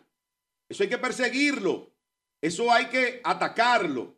Ahora, que sea de- desde el propio Estado, desde la propia autoridad, que se estén vulnerando derechos fundamentales, eso es inaceptable. Porque que lo haga Juan, Pedro, no, Pedro no, Pedro no, eh, Juan, José, eh, cualquiera que lo haga. No, eso no está bien. Eso no está bien. Eso hay que atacarlo. Eso hay que, eso hay que evitarlo. Eso hay que perseguirlo. Pero a- peor aún cuando lo hace el propio Estado, que es el que está llamado a garantizar los derechos fundamentales que están contemplados en la Constitución de la República. Entonces, cualquier carajo a la vela que trabaje en la Dirección Nacional de Inteligencia dice, déjame ver qué está hablando Pedro Jiménez hoy. Sí. Y déjame escucharlo a Pedro. Yo no necesito orden de juez, no necesito nada. Y si no se necesita ni orden de juez ni nada, él podía sacar eso hasta para llevarlo a un tribunal. Porque la ley no lo está obligando a que tiene que ser a través de un juez. Ahora, ¿qué pasa con todo esto? ¿Con quién choca eso? Con una pared muy grande, con una pared muy fuerte. Y esa pared es la constitución de la República. Porque esa ley, en los artículos que se han estado debatiendo y que don Julio le explicaba muy bien esta mañana, esos artículos van en contra de la constitución de la República. Pero el artículo 11, el artículo 11, el el la DNI ahora, pues ya no es él, sino la, la DNI, la Dirección Nacional de Inteligencia, le puede requerir a una persona moral, es decir, a una empresa o a una persona física, toda la información que quiera, requerirle mucha información. A Pedro le, le preguntan de todo. Y Pedro da una información aquí en el programa y lo llaman. ¿Quién, ¿Cuál es tu fuente? Dime, ¿quién fue que te dijo eso a ti? No, na- nadie te va a suministrar una información. Entonces, Nadie. te quieren obligar a que tú digas, a que tú reveles a tu fuente. A mí hay que matarme para yo decir una fuente. Para que lo sepan, yo voy preso y no revelo una fuente. Como lo he hecho en 20 años de carrera en los medios de comunicación, nunca he revelado el nombre de una fuente, ni he puesto en peligro a una persona que ha tenido la confianza en nosotros para dar una información sensible. Entonces no es verdad que yo voy a echar para adelante a nadie. Yo no soy un chivato. No, yo no soy un chivato. Y no lo voy a hacer. No importa las consecuencias. Entonces yo creo que esta ley, el gobierno tiene que tener mucho cuidado con eso. Mucho cuidado porque las señales que están enviando, las señales que están enviando con esto, no son buenas, no pintan bien, ¿eh? Cuidado con eso. Yo creo, yo creo que independientemente de que se aprobara el 30 de diciembre, todo el mundo en fiesta de fin de año, que ahora dicen que legisladores de la oposición votaron por eso. Lo que está mal, está mal. No importa quién lo haya hecho. Sean del PLD, sean del PRD, sean de cualquier otro partido de oposición, de la fuerza del pueblo, no importa del partido que sean. Si esos legisladores se prestaron para eso y votaron por esa ley, esa ley que va en contra de la libertad de expresión y de la intimidad de la persona, eso está mal y lo condenamos de la misma manera que condenamos a este gobierno que ha estado impulsando una legislación de esa naturaleza. El gobierno está obligado no solamente a hablar, no, no es hablar y a un diálogo y venir con ese mareo de siempre. Cuando vienen a ver, lo envían al Consejo Económico y Social y empiezan a marear y a dar, a dar vueltas. No, con la misma mayoría mecánica que ellos lograron aprobar esa ley que yo le llamo ley mordaza, esa ley, de la misma manera que lo hicieron, pueden hacerlo ahora para modificar o eliminar los artículos que están siendo cuestionados por el país, por el país, por los diferentes sectores de la vida nacional que creen en una República Dominicana democrática y que esto, esto le hace un flaco servicio a la institucionalidad dominicana. Así que nosotros esperamos, nosotros exigimos del gobierno, de las autoridades, de los legisladores, que se produzca lo antes posible una modificación a esa ley, porque con esa ley o sin ella no nos van a callar. Bueno, señores, nosotros continuamos aquí desde 809 en Madrid. Ahora vamos a conversar con eh, Naco la Antigua. Tenemos una persona en la línea telefónica. ¿A quién? Eh, sí. Ah, ah, tenemos al diputado Ángel Esteve, eh, que es diputado eh, del PLD, pero él conoce el, el, eh, bastante de esta, de esta área. Buenos días, Ángel. Buenos días, Julio, a todo el equipo del elenco, del Sol de la Mañana, a Pedro Jiménez, Un abrazo, Angelito. La Luz, a y los demás. Sí, Gracias, hermano. eh, eh, Angelito, estuviste explicando eh, la cuestión que tiene que ver con el uso de, de este producto. ¿Cuál, cuál es? eh, oriéntanos, por favor. Sí, mira, el fosfuro de aluminio es un plaguicida que lo importan algunas empresas para fumigar los almacenes de granos. Los granos pueden ser maíz seco, arroz, habichuelas. Este producto solamente se utiliza para fumigar lo que es almacenes con granos secos. No se utiliza para ningún cultivo agrícola. Tampoco es, se puede utilizar para lo que es fumigación doméstica. No se puede utilizar. El panfleto ficha técnica lo dice muy claro. La clasificación toxicológica de este producto dice que es extremadamente peligrosa, por lo que nosotros no, no entendemos cómo una persona recomendó utilizar este tipo de producto y también la persona que lo vendió. Comúnmente esto viene en una, una lata eh, prensada con pastillas, donde la persona que lo vaya a destapar tiene que tener por lo menos una mascarilla no lente, porque es un gas compresado en tabletas que viene. Nosotros entendemos que debe inve- investigarse esa situación porque los controles de, de venta de eso están ahora. Tenemos que, que también reforzarlo, la, la venta, porque solamente lo utilizan un nicho de mercado, que son las personas que tienen granos secos, como lo, lo, lo ya mencionaba. Ok, y en, y en los granos secos nos decía Manegonte que no tiene ningún efecto residual.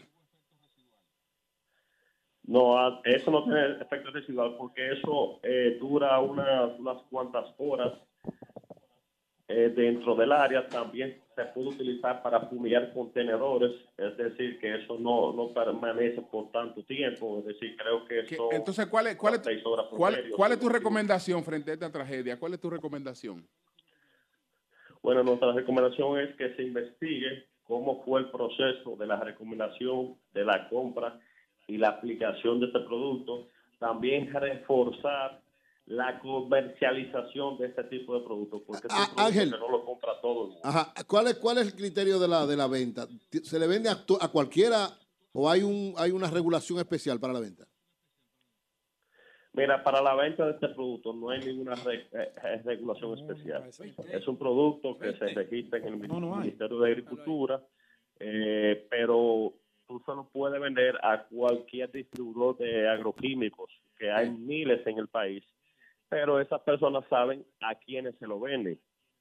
Ahora, este tipo de regulación es que tenemos que, que reforzar. ¿Tú eres partidario de que se- tenemos la, como ¿Tú eres partidario que se pudiera la algún nivel? de Agricultura en la Cámara de Diputados tenemos una ley fitosanitaria que viene a reforzar toda la, la importación y comerci- comercialización de este tipo de productos. ¿Tú particularmente eres partidario de que se limite y se venda solo a, a gente especializada así, no a cualquiera? Ustedes están escuchando. o para los No, no, no soy partidario de eso. Como va a un nicho específico, debe haber un protocolo de venta para esto.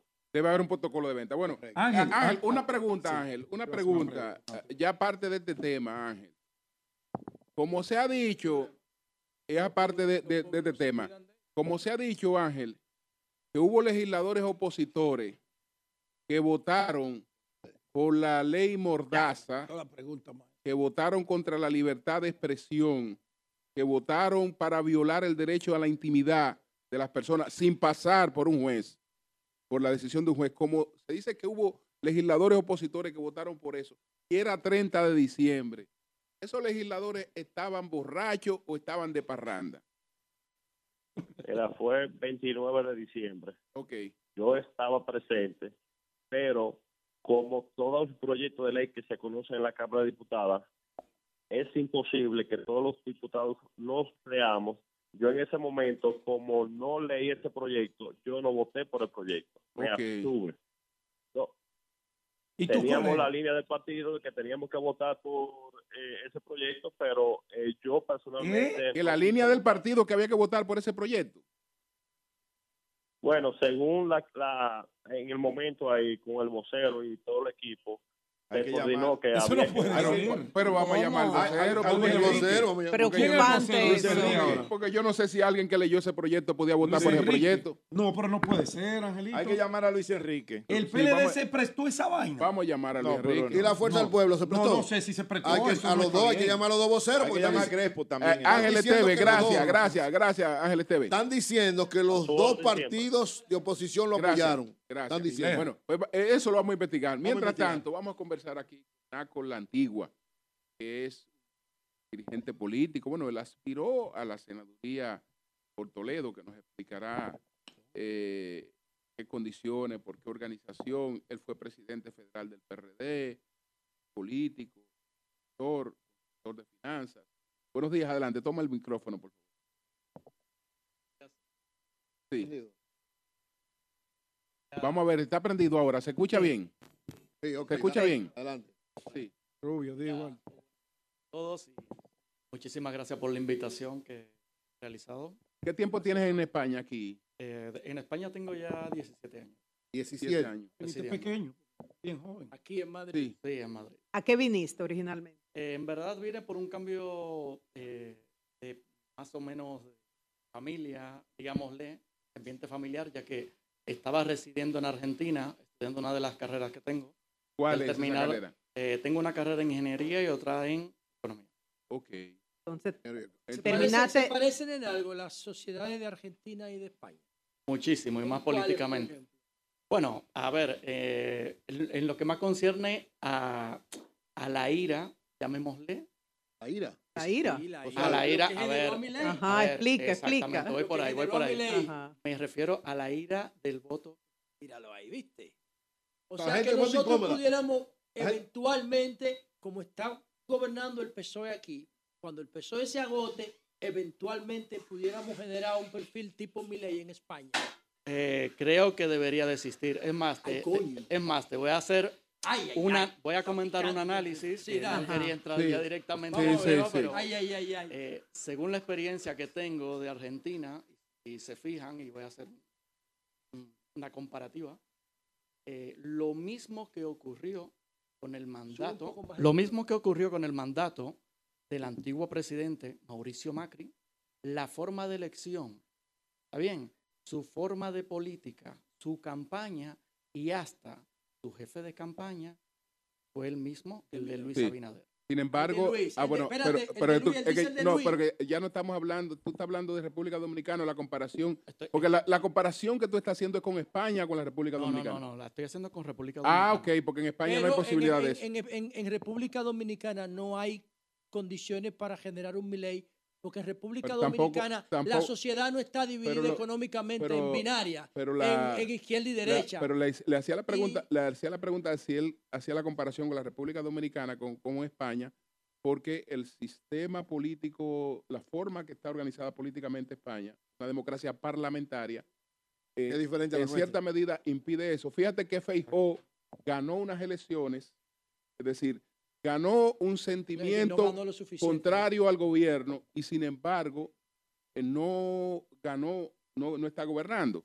porque estamos hablando de cosas diferentes. Sí, es Exacto, muy- porque eh, necesita eh, votos parlamentarios. Es diferente, es diferente. que es en muy Argentina, diferente. Pero- Milei tiene pero el es que el 15% sistema- del pero- pero justamente el pero sacó 55%. Porque justamente, el voto. justamente el, el voto 55%. parlamentario se usa y se concibió con la finalidad de que un gobierno se componga de muchas minorías, no de una mayoría. Sí, pero a ver, la comparativa que estaba haciendo era Sí. con relación, porque me preguntó en Sí. qué nos parecemos. En los dominicanos, a los dominicanos, ok. Entonces, por eso le respondía justamente la luz. No, no fue a los que dominicanos, en fue el la, la tema, pregunta fue España No, y no, yo Argentina. digo que si La las José. culturas Sí. entre Argentina y España España. parecen. Ok, sí, un montón.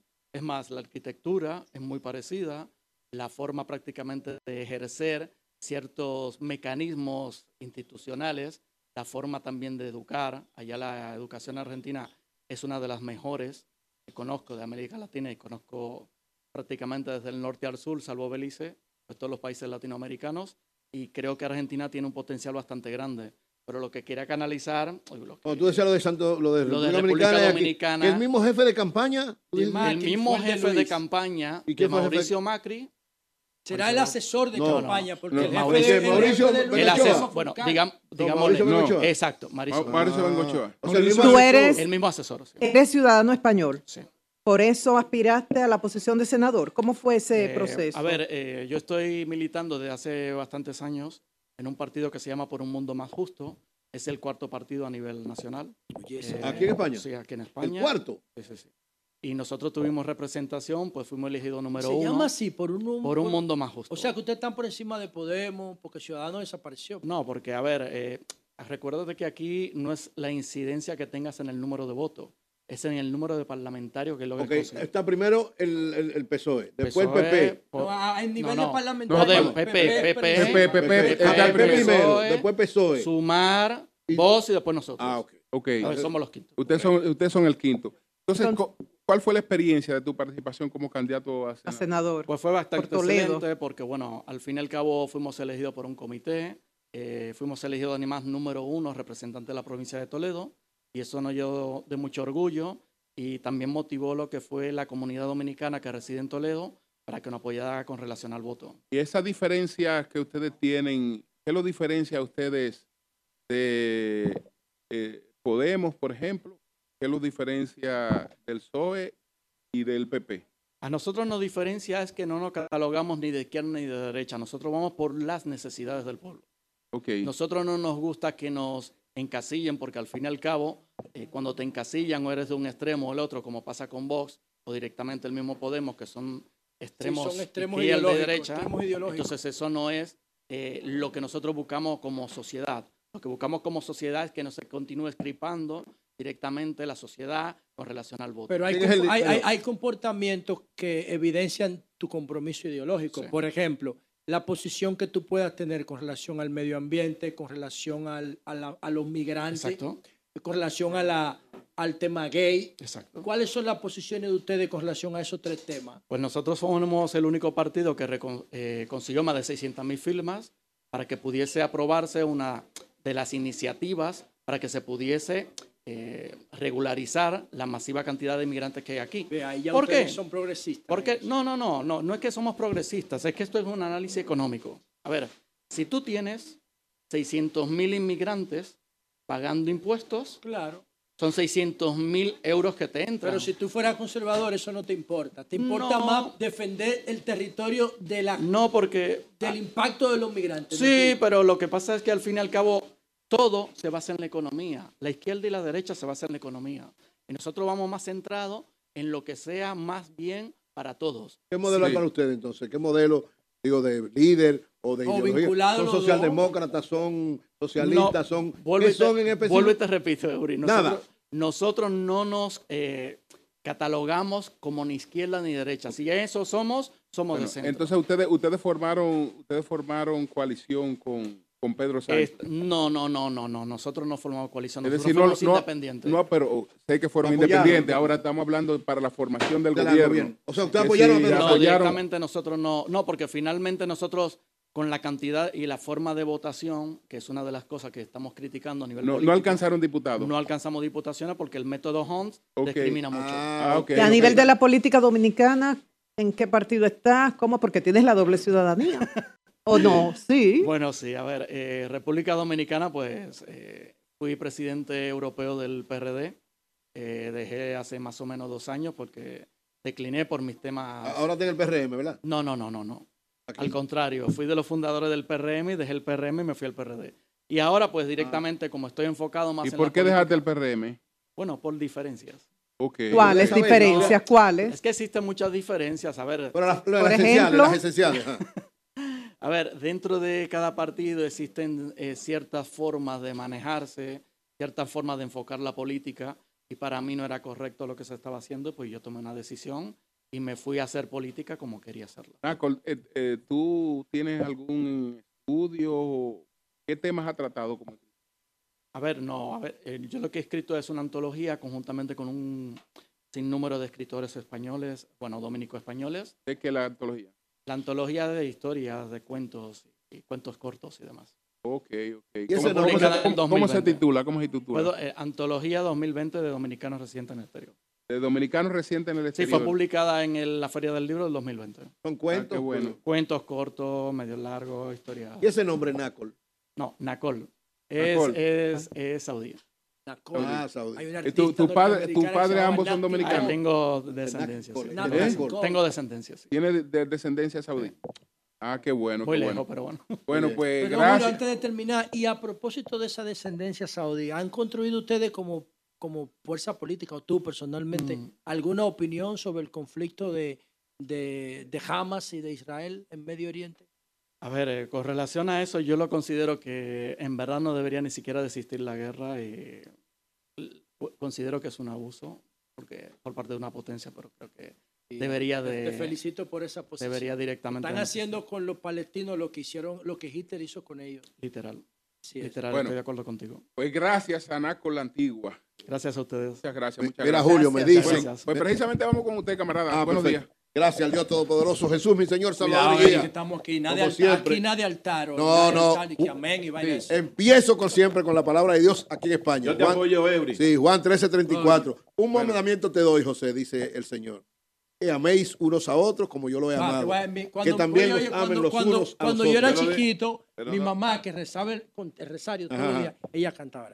Un mandamiento nuevo nos, Nos da el Señor, que nos amemos todos como nos ama Dios. Qué lindo se ¿Sabe por oye cantando eso. eso? ¿Por qué? Porque después de eso venía la paz y se acababa la misa. Dios santo. Era por eso que me gustaba, porque ya se estaba acabando toda la vaina. Es un mandamiento del Señor. Después se Juan 13. comulgaba, después se comulgaba. después de la paz. Y, pasaban la vaina para que tú le dinero. antes, Yo iba con un amigo mío ofrenda, que la metía la ofrenda, mano y cogía ofrenda. Ay, La la vaina no, la ofrenda. Bueno, Juan, adelante. Juan 13:34 es que nos llama a que amemos, nos amemos uno a los otros como nos amó el Señor. Miren, Amén. lo primero es expresar mi, mi solidaridad con una familia muy importante de Moca. Falleció don Mario Cáceres. Mario Oh, Cáceres, sí, un sí. empresario agrícola, eh, nieto de eh, Ramón nieto de Cáceres. Ramón Cáceres. Él era que dirigía el- precisamente en El- Estancia el Nueva museo. el museo. Estancia Nueva, Eh, donde es mi un hombre, familia, una tierra un hombre sumamente agradable, muy trabajador, muy importante, fundador de muchísimas instituciones como la Asociación de Desarrollo de Moca, el Banco Popular, la Asociación de Caficultores de Villatrina, pero además un hombre sumamente solidario. De manera particular, en dos de los, de los documentales que hemos hecho nosotros, usamos las instalaciones del Museo eh, de Ramón Cáceres y él con mucho gusto nos dio toda la facilidad y estuvo ahí siempre. Así es que nuestra solidaridad con la familia de don Ramón Cáceres y con toda Moca que perdió un gran. Miren, esta mañana, como hemos dicho algunos, estuvimos en la rueda de prensa aquí en Fitur, en España, en Madrid, del Banco Popular. Christopher Paniagua, el presidente ejecutivo del Banco Popular, dio una serie de informaciones sumamente importantes. Yo quiero referirme solamente a dos o tres de ellas porque me parecieron muy importantes y sobre todo para crear el entorno de lo que representa Fitur.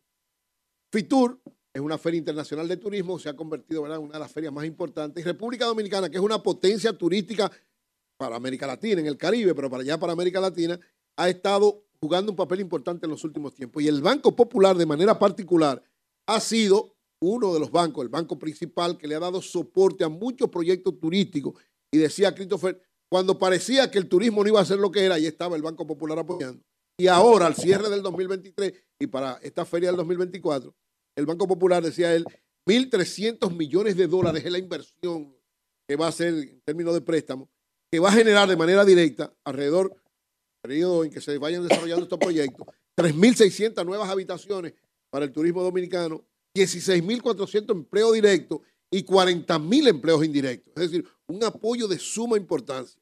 Y algo que a mí poderosamente me llamó la atención es que decía Christopher Paniagua que en el sector turismo hay un 0% de morosidad. Es decir, decía él, hace tiempo que nosotros no le llamamos la atención ni castigamos ningún préstamo del sector turístico. ¿Qué expresa eso? Lo que es la realidad del sector turístico de la República Dominicana. Uno de los soportes fundamentales del crecimiento y desarrollo que hemos tenido en los últimos tiempos y de la economía dominicana en la actualidad. Ahora mismo, decía también él que el 17% del Producto Bruto Interno de la República Dominicana es turismo. Señor, el 17%, casi la quinta parte de todo lo que produce nuestra nación, nuestra República Dominicana, está vinculada directamente a los negocios turísticos. O sea, realmente hay que felicitar al Banco Popular por esa visión que tuvo de servir de soporte fundamental a todo lo que tiene que ver con el desarrollo turístico de la República Dominicana y a estar vinculado a todos estos proyectos. Que lo ligo entonces a lo que va a ser a un aspecto, hay varios aspectos trascendentes que se van a dar aquí a través del Ministerio de Turismo y el, el ministro David Collado va a anunciar. Él daba los avances en una entrevista que saca hoy el Listín Diario. Hay tres aspectos que yo creo de suma importancia y en especial me voy a referir a uno. Los tres aspectos son, primero, que con todos estos proyectos que se están dando, Punta Mercantín, Miches y Puerto Plata, se va a aumentar de manera significativa la oferta turística de la República Dominicana. Y que además está haciendo él, dice él que falta conectividad, como hay, va creciendo la colocación de gente en términos de, habitaciones, hay que garantizar que haya conectividad, que vengan más vuelos a República Dominicana que está trabajando en eso. Ahora, él dijo, anunció y dice que va a dar todos los detalles y que se va a atrever a hacer el anuncio aquí en Fitur, que la República Dominicana va a iniciar una campaña en contra del abuso sexual en zona turística. Es decir, a propósito de una serie de situaciones que se han, han estado denunciando históricamente, de que una parte, sobre todo la parte norte de Puerto Plata y este tipo de zonas por ahí, había, han dado varios casos y han habido muchos presos en torno a eso, de extranjeros que venían a hacer especies de bandas especiales para vender muchachos, niños, niñas y adolescentes a turistas y provocar una situación de, afecta, de afectar la imagen de la República Dominicana. Entonces, el ministro David Collado dijo que se va a lanzar aquí, aquí en Fitur, dice, y vamos a tener la fortaleza y la valentía, así mismo dijo, de presentarlo aquí en Fitur una campaña para que vean que el turismo de República Dominicana respeta la dignidad humana. Yo creo que eso es sumamente valorable, porque mucha gente nada más ve lo que son los beneficios económicos del turismo. No, el turismo trae otros beneficios sumamente importantes que deben ser preservados. Yo le preguntaba a Christopher Paniagua cómo se desarrollan las comunidades que están alrededor del turismo, porque en todo proyecto de avance económico también hay una parte de la población o de la gente que está alrededor que no participa de manera directa en los beneficios. Entonces hay que hacer un canal para que ellos se beneficien. Entonces, este es un canal para quitar la imagen, pero también para beneficiar a muchas personas que viven fruto de esa explotación de menores.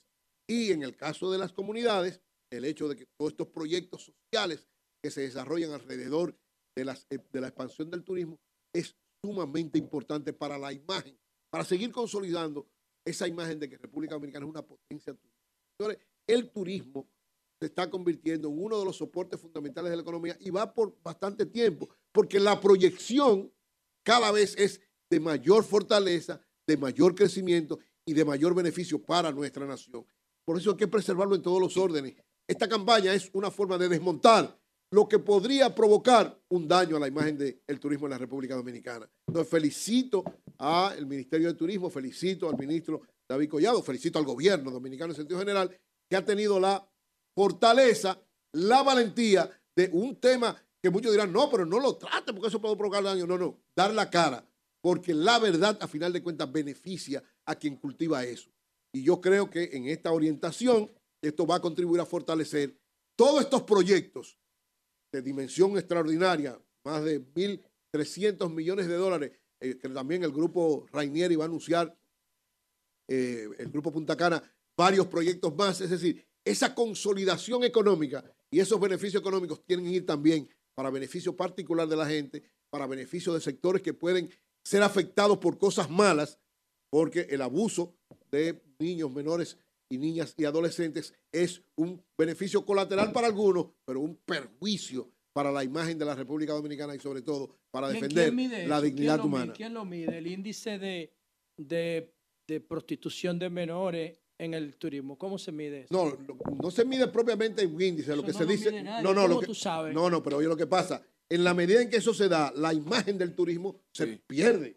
Pero, O sea, camarada, pierde la imagen de la República camarada, Dominicana. ¿Cómo Además, tú sabes qué afectados- país tiene mayor índice de prostitución infantil en turismo? Donde las leyes son más- a menos- A propósito, mira lo que pasa. Oye lo que es. La película que, que hemos estado diciendo permanentemente dice que hay alrededor. ¿Cuál película? La película el, el- en la que, la que está planteando que trata esa situación. Pero la que, la que, la que... Sí, sí, una de las cosas No, que es un panfleto. No, no, un Trump, de la gente de Trump. No, eso es una de las cosas que establece. Eso no es película. Que precisamente en el mundo hay más de 50 mil niños que están alrededor de esa situación. todos Entonces, los países, si tú Sí. tienes problemas, necesidades, ex- eh, necesidades básicas, hasta la misma Sí, pero madre entonces- venden a los niños No, pero para comer. Pero la- Eso- eso no. Perdón, el turismo no puede estar vinculado a eso. Hay que enfrentar esa Pero no hay un índice no hay un informe de UNICEF que te diga, mira, en, en República Dominicana es 3, en España es No, 5, el re- en Cuba es no, no, 7, debe no, haber, lo hay. no Hay, hay un informe de UNICEF de la cantidad de niños que están en eso. Por eso una campaña internacional alrededor de eso. Es decir,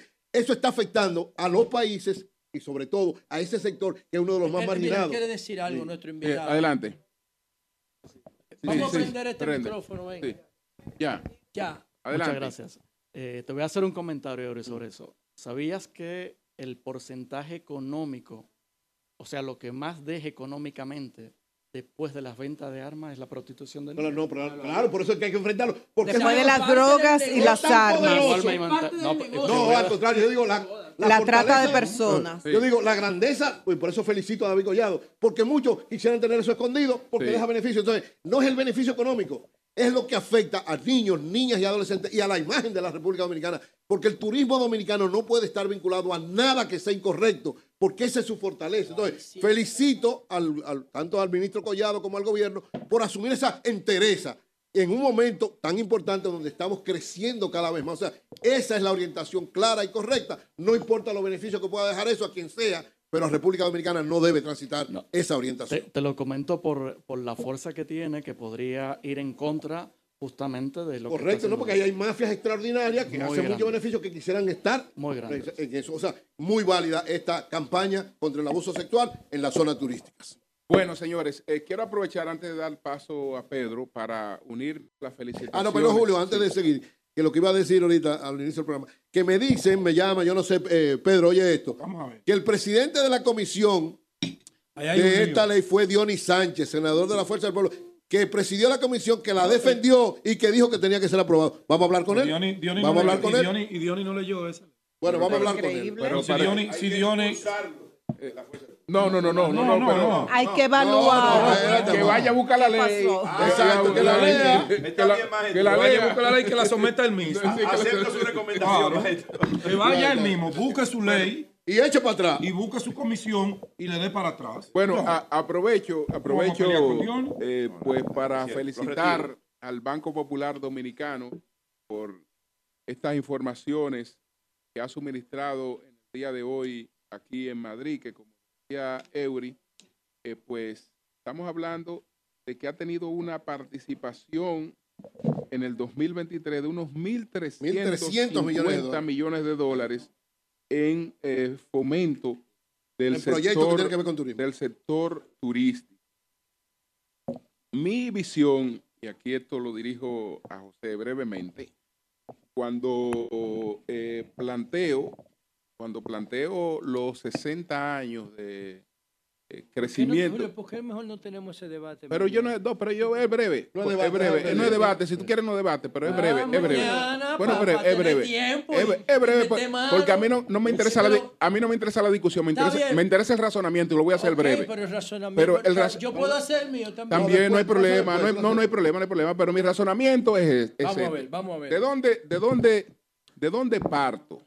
Vamos a ver. ¿De dónde parto? Y, y no, no de dónde yo parto, porque el enfoque no es exclusivamente mío, porque me estaría tomando también cosas que plantea Moya Pons y cosas que plantean otras personas. Vamos a ver. Pero cuando la burguesía que sale de, de Trujillo, cuando la burguesía dominicana experimenta un crecimiento que le lleva a salir del dictador como salió del dictador, concibe una serie de planes y propuestas que una gran parte vinieron desde Santiago y ahí surgen unas 12 o 13 instituciones, incluso las dos universidades privadas que se estaban dentro de ese proyecto, tanto la, U, la, la UNFU como la, Pupa- la Pucamaima, eh, etcétera. Entre, esas, en- en- entre esos propósitos estaba el de la creación de Un banco. un banco dominicano, iniciativa que emprendió don, don Alejandro Grullón, emprendió muy bien don Alejandro Grullón. En el eh, documental del Banco Popular se refiere un hecho ane- anecdótico de que él fue a buscar un préstamo y se lo negaron y dijo voy a fundar un banco. Bueno, eso También hay Eh, gente que dice que Don eh, Juan Bosch eh, influyó no, en eso- sí, don Juan influ- influyó. eh, influyó, en el documental. eh, Sí, eh, sí. influyó en, influyó en ¿Por qué eso. le dijo exacto? Él influyó en, en, en cuanto a la composición accionaria. Que fuera mayoritariamente Eh, eh, dominicana. Exactamente. Porque iba a ser Entonces, pero, pero con relación a esto, esa es una referencia anecdótica, eh, eh, realmente eh, cierta, pero la- el surgimiento de una institución, eh, además de que se den circunstancias como esa, tiene que haber otras, otras circunstancias socioeconómicas que así lo empujen. Es decir, había el interés de desarrollar un proyecto. Y entonces, ese proyecto, ese proyecto ha sido parte del crecimiento del país. Y esos sectores que se articularon desde entonces también han sido los responsables de una parte importante de las cosas que hemos tenido, que es la estabilidad política. Porque cada vez que la actividad política se ha afectado, no es por casualidad que la representación de esos sectores ha salido a empatarla. Es decir, un Agripino Núñez Collado no surge, eh, digamos, por un evento, un evento casual. eh, o Roque Adames no surge por un evento, un evento casual. Ellos sabían que había que empujar un proceso de estabilidad y que ese proceso de, de- de- estabilidad tenía que estar acompañado de mediación.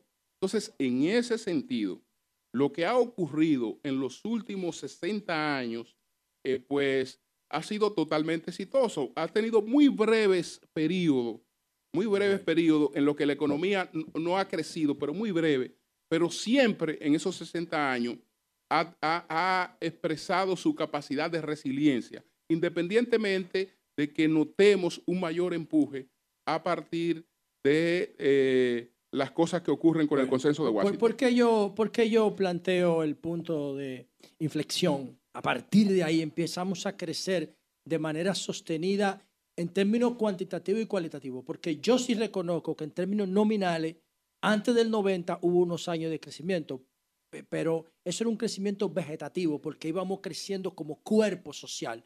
La presencia de, de Agripino Núñez Collado en las mediaciones de la crisis es una expresión de la debilidad institucional. Cuando una sociedad tiene instituciones, no necesita mediadores personales. Ya nosotros no necesitamos a, a- Agripino, pero sí yo le reconozco su ya- aporte, ya no está. su aporte. No, es que no va a surgir otro porque ya la sociedad no lo necesita a partir de 1994. Pero ya no lo necesita. Tenemos una fortaleza institucional que es una consecuencia del crecimiento económico. ¿Por qué yo pongo el 90 como punto de partida real del crecimiento económico dominicano? En 1990 el PIB era 7 mil millones de dólares. 7 mil millones de dólares. ¿Cuánto es ahora? Más de 115 mil. Eso solamente se ha detenido tres veces por tres, por tres choques. Dos choques externos, el de la crisis inmobiliaria y el de la pandemia, y un choque interno, el fraude de Baninter. Salvo esos tres años, nunca hemos dejado de crecer. Ahora, ¿qué tipo de crecimiento? Bueno, antes de 1990, ¿qué teníamos? Café, cacao y azúcar. Se llamaba economía de postre. Eso no sirve, es un conuco. Ahora, ¿cuándo es que nosotros empezamos Pero a sirvió? José. ¿Cuándo nosotros sirvió para el cuerpo Porque en ese social? momento era lo que para el teníamos cuerpo social que fue- había en esa época. Ahora, Claro. ¿qué es lo que produce la apertura de nuestra economía? Bueno, eh, cuando se cae el muro de Berlín, que por eso es que yo cojo el 90, entonces ya a Estados Unidos no le interesa nuestro territorio, no le interesa poner dictadores, ni mandar formar militares en la escuela de Panamá. Le interesa nuestra economía. Y ellos, y ellos el- el- elaboraron un- un protocolo que se llama Consenso de Washington en Washington, con las 12 reformas que había que hacer en todos los países bajo su influencia. Era un decálogo, pero en algunos casos se llegaba hasta 12. ¿Qué hizo el PLD? Primero lo intentó Salvador, con la creación del ITEBI en 1984. Pero estábamos en Guerra Fría, la sociedad no estaba preparada y el pueblo se revoltió en contra de Salvador en el 84. Pero él estaba en lo correcto. Él quería, él le estaba quitando la virginidad a la economía dominicana con el ITEBI. Cuando viene el 90, Balaguer le hace caso a la Fundación Economía y Desarrollo y empieza a promover las primeras reformas con Andy Dawager y la Fundación Economía. Y cuando llega Lionel en el 96, las coge todas y promueve el paquete de reformas que está en el consenso de Washington. Si ustedes lo comparan, señores, están las 10, todas. Sí. Entonces, a partir del 90, empezamos a crecer, a crecer, a crecer, a crecer, a crecer. Y no hemos parado. eso- ¿Por qué? Porque hay una, En- en el fondo, hay una visión, eh, una visión igual que comparte el sector privado con la clase política de que la macroeconomía Ah, es sagrada. Ahí estamos y por de eso nosotros pero- estamos pero- pero- donde estamos ahora. Pero justamente, José, estando de acuerdo con todo eso que tú dices, que estoy de acuerdo, la diferencia entre nosotros y otros países ha sido la existencia, la existencia de sectores que tenían conciencia de la estabilidad Yo- yo política. lo digo. Porque- Sectores económicos. Ok, porque el consenso de Washington pudo haber transformado a Haití. No lo transformó porque Haití no tenía esas raíces que hemos tenido No, nosotros. porque tú tienes que tener una base para Ah, eso. Acuérdate ah, que bueno, esas pero- políticas ah, pero- se decidieron en Washington, Ah, ¿dónde? ah, pero- Banco Mundial, Fondo Ah, Monetario ah, Internacional. ah, ahora, ah, ah, ah, voy, a, ahora voy a, a decir lo que dice Melton. Estamos como los, rota, los No, rotarios. no, no, no, no, no, estamos, no. estamos Ah, no, no, no, no. No, no, no, estamos ¿dónde como- No, los no, no, rotarios. ¿dónde yo te- Porque, porque no, si no, no, no, no hay diferencia Es alguna. que, No, no, es que, sí hay, no, hay. es que, ¿Dónde para- yo te- es que, yo- es que, dónde es que yo no, no, no no posibilidad porque eh, si tú, si tú, sido- pero mira si tú cómo me colocas, si tú me ¿por colocas, qué? si tú me colocas a Haití, a la República Dominicana, los dos lo vivimos. mismo. Ah, bueno, no era lo. tú tienes que tener una- ¿Y ahora lo que yo ¿Y por qué no era lo mismo? Lo mismo era porque lo que tiene el árbol del florido vive de lo que tiene Lo de que sembrado. yo te garantizo a ti es que no es solamente el crecimiento de República Dominicana, es que después del consenso de Washington, todas las economías con las mínimas condiciones para hacerlo crecieron. Bien, Ahora, perdón, perdón, para, para terminar Sí. esto. Cuando tú le preguntas a la sociedad dominicana, ¿qué tú opinas del gobierno de El Salvador? Te dicen, ah, no, el pueblo se tiró a la calle. Porque no entienden el proceso. Él fue que empezó la reforma y nadie se lo reconoce. Y por eso yo digo que el modelo de Valdés Albizu de garantía de la estabilidad macroeconómica hay que darlo en las universidades como el de Bien, Cancana. tenemos a la, tenemos a la del país. fiscal, tenemos a la Ah, fiscal, perdón. señores, No es Cacana, es. Cana, tenemos, a la, tenemos a la fiscal eh, Rosalba. Ramos, tenemos a la fiscal Rosalba Ramos, procuradora fiscal del Distrito Nacional, para ver hasta ahora eh, qué información tiene la fiscalía sobre esta tragedia que estoy seguro que ya está eh, en investigación. Buenos días, magistrada, ¿cómo está usted? Hola, muy buenos días. eh, saludando a todos y dándole las gracias por esta oportunidad de estar con ustedes en el programa, aunque sea de manera remota. Así es, magistrada. Nosotros con mucho frío aquí en Madrid. Ma- eh, magistrada, Bueno, cuéntenos hasta ahora eh, qué sabe eh, su despacho sobre esta tragedia y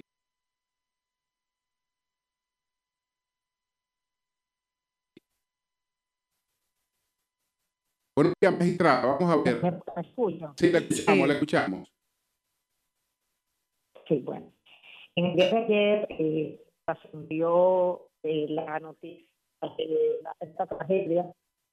Murió eh, señora y una niña de dos meses. Teníamos un cuidado intensivo al niño y al papá Sí. Eh, al momento, nosotros eh, ya hemos hecho varios interrogatorios, eh, estamos eh, indagando bastante. Es importante destacar que ahora mismo, en virtud del artículo 290, no podemos manejando eh, por lo menos dos teorías. Y por ustedes seguro que en el- cuando ya tengamos todo totalmente claro, ya nosotros vamos a estar brindando esa información porque sabemos que ha sido un caso que ha traído gran dolor a la sociedad dominicana. Magistrada, aunque no manejemos el nombre por cuestiones de investigación, eh, la persona que habría colocado el producto está entre las investigaciones y la persona que habría ordenado el- el- el- la colocación del producto.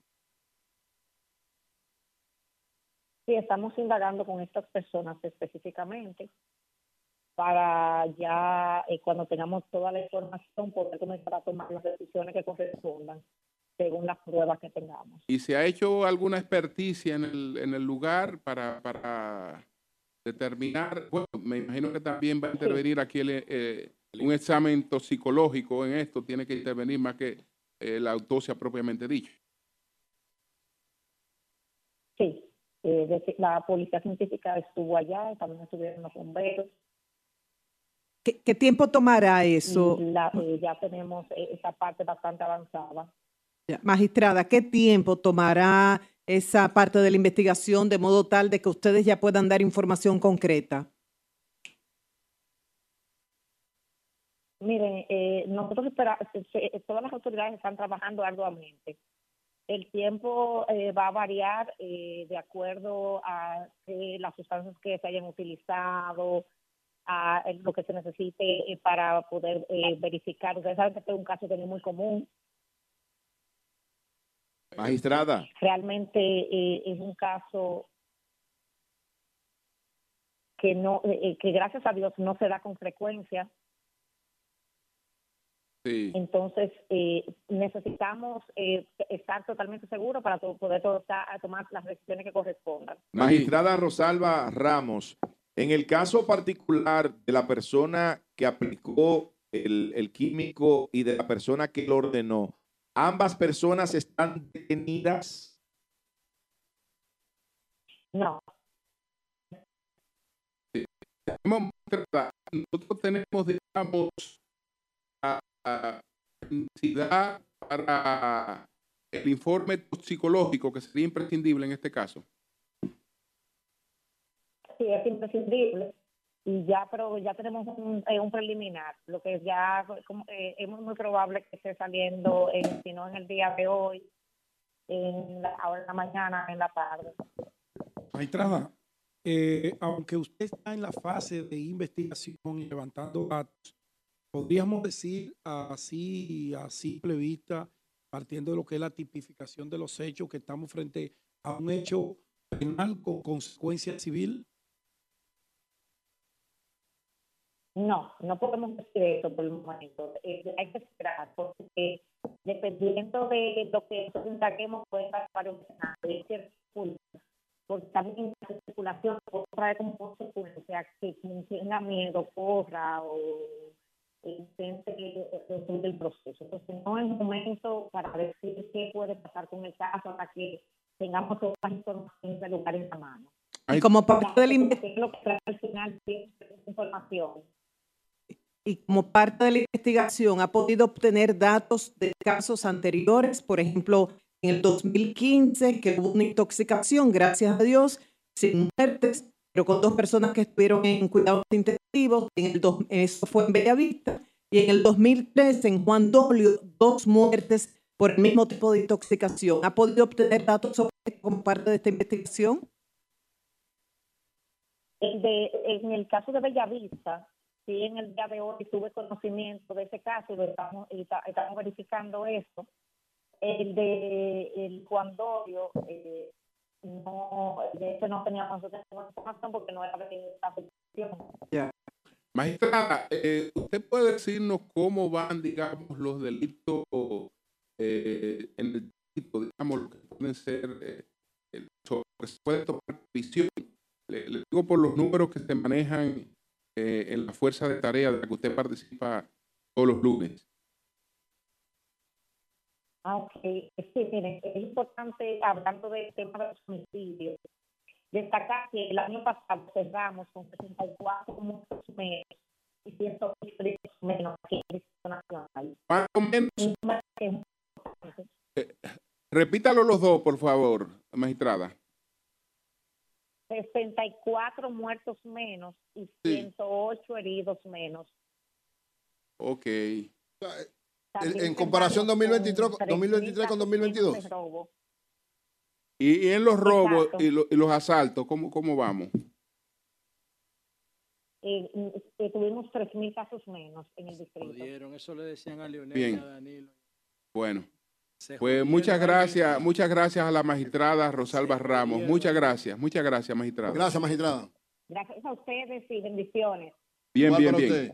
Bien. Eso le decían a Bueno, Danilo y a pues, Leonel. pues vamos a Mira, una pausa. La tasa de, Mira. la tasa de inseguridad bajó de 47 a 47.8. Mataron media persona menos. Ahora, ah, José, bien. José, oye, espérate, antes de tú seguir. José, oye esto. Eso tiene madre a. A propósito del, de- del ahorita de la conversación, tanto Julio como tú, hay Una, un- ¿Viste? ¿Qué nivel? no ¿Viste? conversación porque no era Para discusión. eso tiene que ser este programa, Claro, entonces, pero oye, un elemento central que los dos, cuando Julio te decía que parecían, ¿verdad?, que, que eran rotarios, es porque los dos dan el aspecto que es central. ¿Cuál es?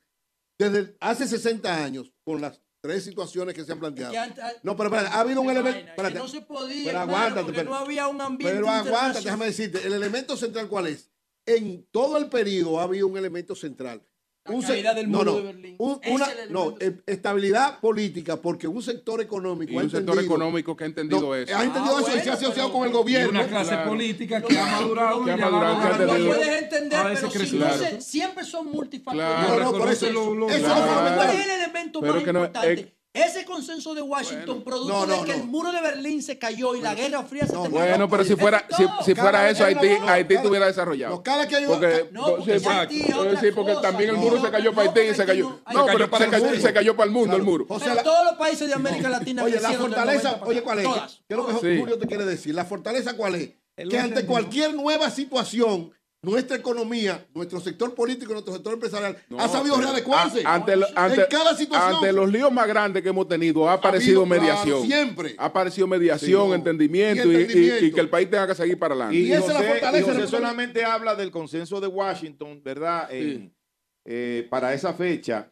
Y habla también del muro de Berlín, pero hay que decirle que en lo local, en lo local, para 1992 se produjeron importantes reformas. la primera, no lo dije, la primera. Yo creo- donde está el Código Monetario y Financiero, Incluso- donde está el Código de Trabajo. Incluso, incluso por eso, por eso él se, se dio el lujo de decir que había dejado una nave Lista para despegar. No, despe- ah, volando altísimo. no, volando Eh, no. no, lista para lista para despegar. despegar. Él Ah, bueno. empezó la se subió. Sí, sí, sí. No, dijo, no, no, no, no él, que había dejado una, una nave. En la él- nave, él sí. se refería a las bases Ahí de, era de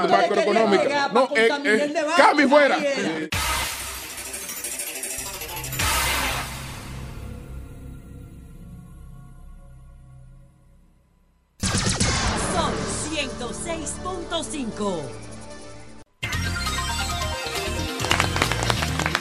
Bueno, son las 2, 9 minutos aquí en Madrid. Entonces son las 9, 9 minutos. Así es. Minutos, minutos en Santo Domingo.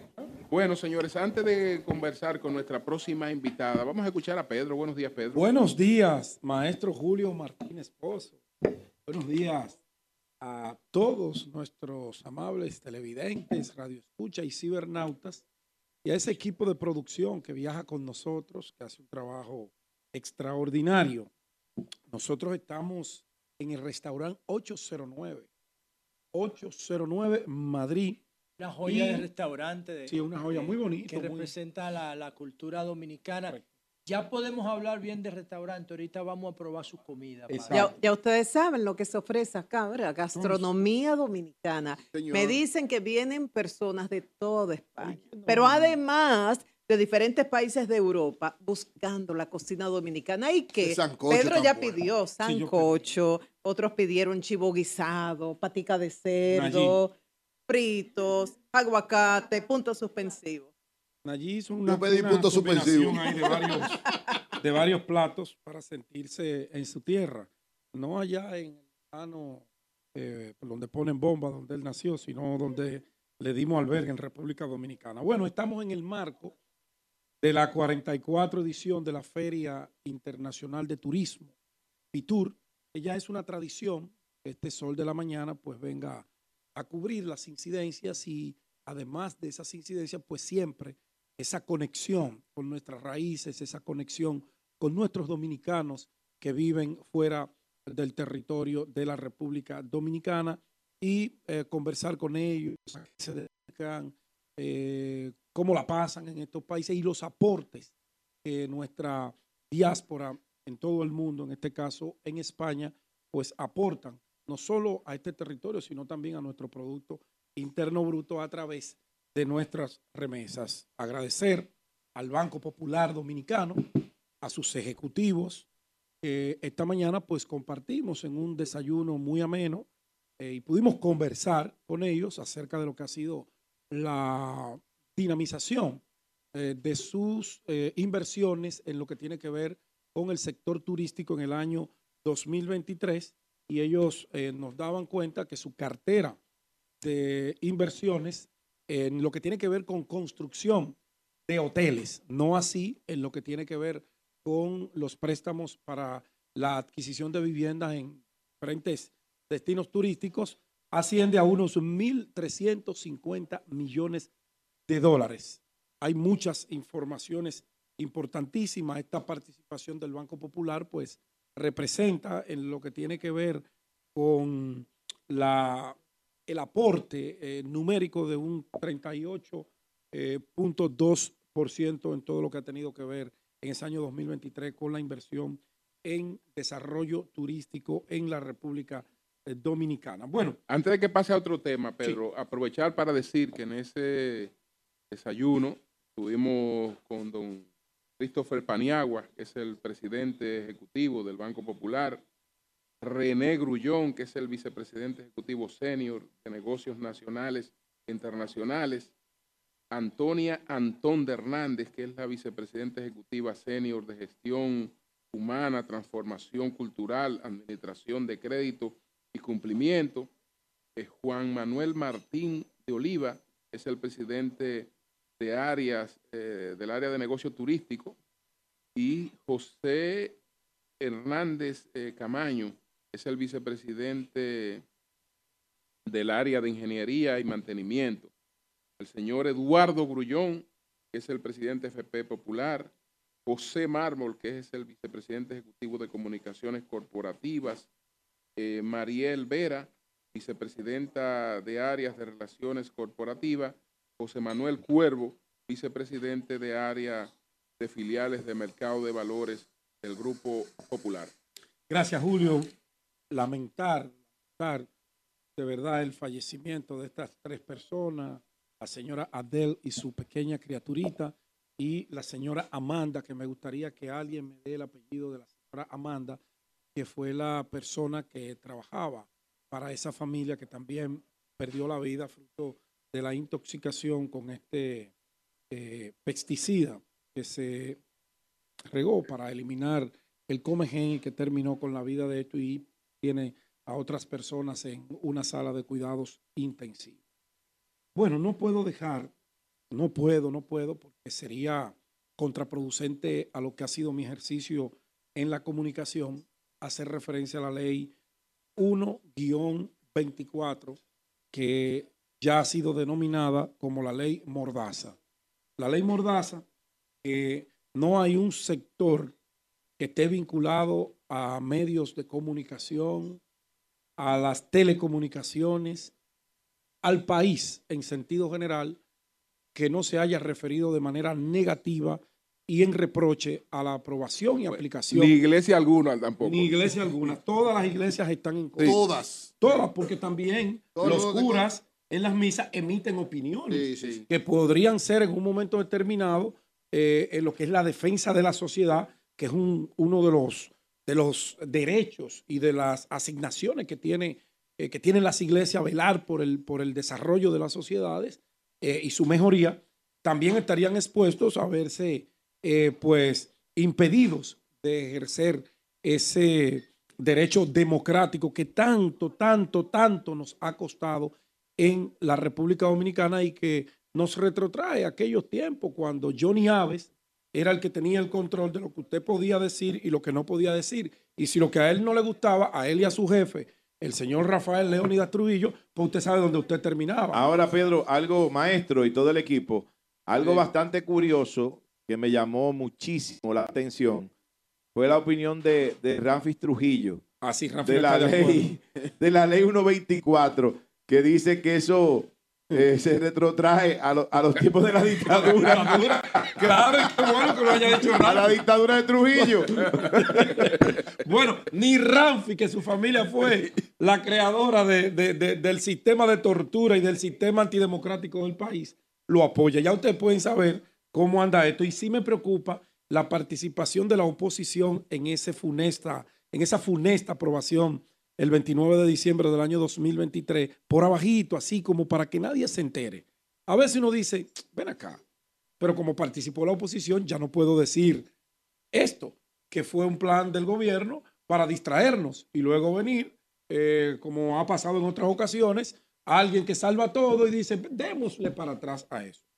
Veo que ahora desde el Palacio y el propio presidente quieren un consenso, pero yo lo que no me explico es por qué no buscamos el consenso antes de aprobar una ley de esta naturaleza que usted sabe, porque usted es un demócrata a carta cabal y mucha gente que está en su entorno son demócratas y lo ejercieron a plenitud. De manera particular, yo quiero escuchar la explicación que va a dar Luis Enrique, que es el vocero de la Cámara de Diputados del Partido de la Liberación Dominicana. Y a mí me gustaría Yo también. estoy, mira, Y, y y Diony Sánchez. Sánchez. Que era el Sánchez, presidente de esa comisión. De la comisión, el presidente de la comisión. Yo no voy a opinar al respecto, pero yo sí quiero una explicación, porque si critico a uno, también tengo que criticar a los míos. Yo voy a esperar eso, si fue que no lo leyeron, si fue que le dieron la burundanga ese día 29, uno no sabe. En Navidad uno va a muchos cócteles, asiste a fiestas y quizás le dieron algún insomnio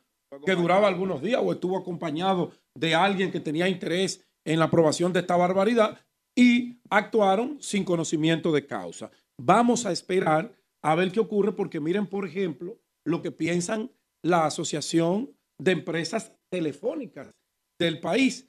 Dicen ellos que la facultad que le ha sido otorgada a la DNI de garantizar la seguridad de los sistemas de las prestadoras de servicio para la defensa de la seguridad nacional ante ataques cibernéticos vulneraría los derechos de intimidad y privacidad de los usuarios. Esto lo expresó Claudia García, que dice la Asociación de Empresas de Comunicación y Tecnología Contec, que cuenta entre su membresía nada más y nada menos que Aclara Dominicana, Altis, OneMax y Win Telecom, expresaron su alta preocupación por la reciente aprobación y promulgación de la ley 1-24 que crea la Dirección Nacional de Inteligencia DNI, pues incluye disposiciones que implican graves desvíos de lo establecido en la Constitución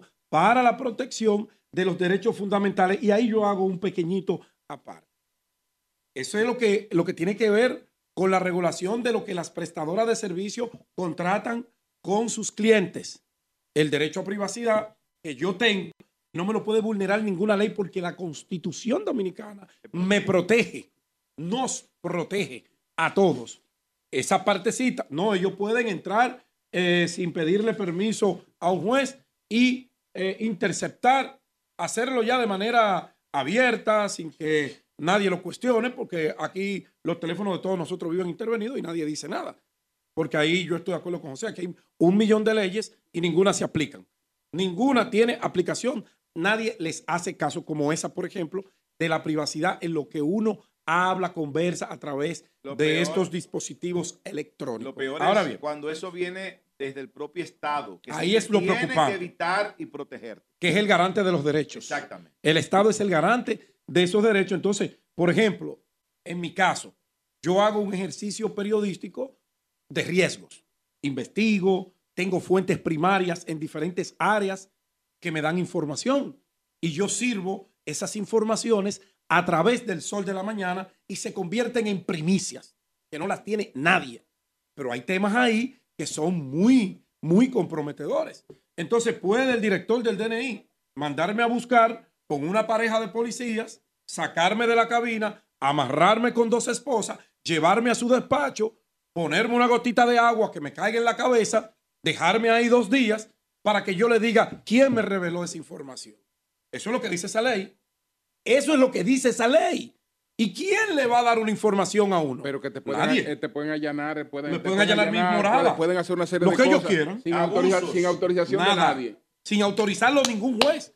O sea, en mi casa ya no va a haber privacidad si yo sigo sirviendo información. O sea, me tengo que morder la lengua. Tendré que buscar otro oficio, eh, sembrar plátanos. Tú no vas a hacer eso. Tú vas a seguir luchando. Bueno, me matarán entonces, como Nos mataban en la matarán. dictadura.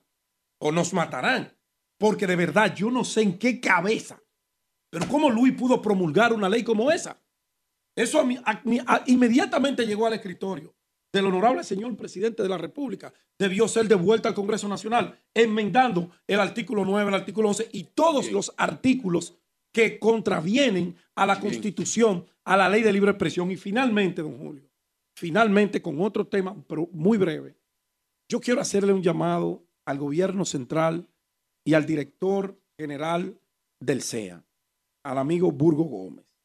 Yo estuve muy pendiente porque me mandaban los videos estos señores y jóvenes que fueron desvinculados hace un tiempo del Consejo Estatal del Azúcar por la razón que sea.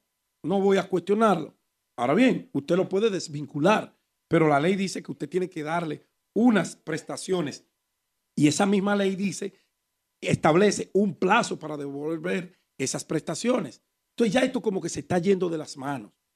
Yo sé que conversamos con don Burgo Gómez, una persona muy decente, un empresario exitoso, y creo que tiene la mejor de las intenciones para que esa institución se organice. Ahora, usted no puede, don Burgos, permitir que se le siga maltratando a esas personas que con todo su derecho, Mujeres, como. Maciel Ortiz, esa muchacha que se ha hecho como la líder, la vocera de ese grupo, que no están exigiéndole algo extra petit. No, ellos lo que le están exigiendo es algo que le compete, porque le brindaron un servicio al Estado ¿Tú sabes qué dominicano. hicieron para poder maltratarlas?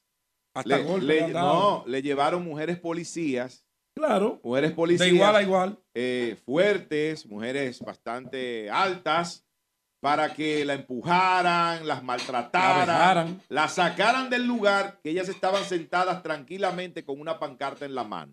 No, y ellas decidieron, ella, ellos decidieron que donde quiera que haya una actividad del Consejo eh, Estatal del Azúcar, van a ir con todo su derecho a exigirle que le paguen sus prestaciones. Y creo, don Rafael Burgo Gómez, que usted que tiene esas intenciones positivas, no debe permitir que se siga desvirtuando cada vez que haya un evento, porque esta gente va a reclamar un derecho que esa institución que usted dirige les está vulnerando. Bueno, señores, la presidenta, los neiveros, presidentes de Madrid, ha conversado con nosotros varias veces Sí, aquí. varias veces. Ella que también es una promotora cultural, Mari, Mari Duval.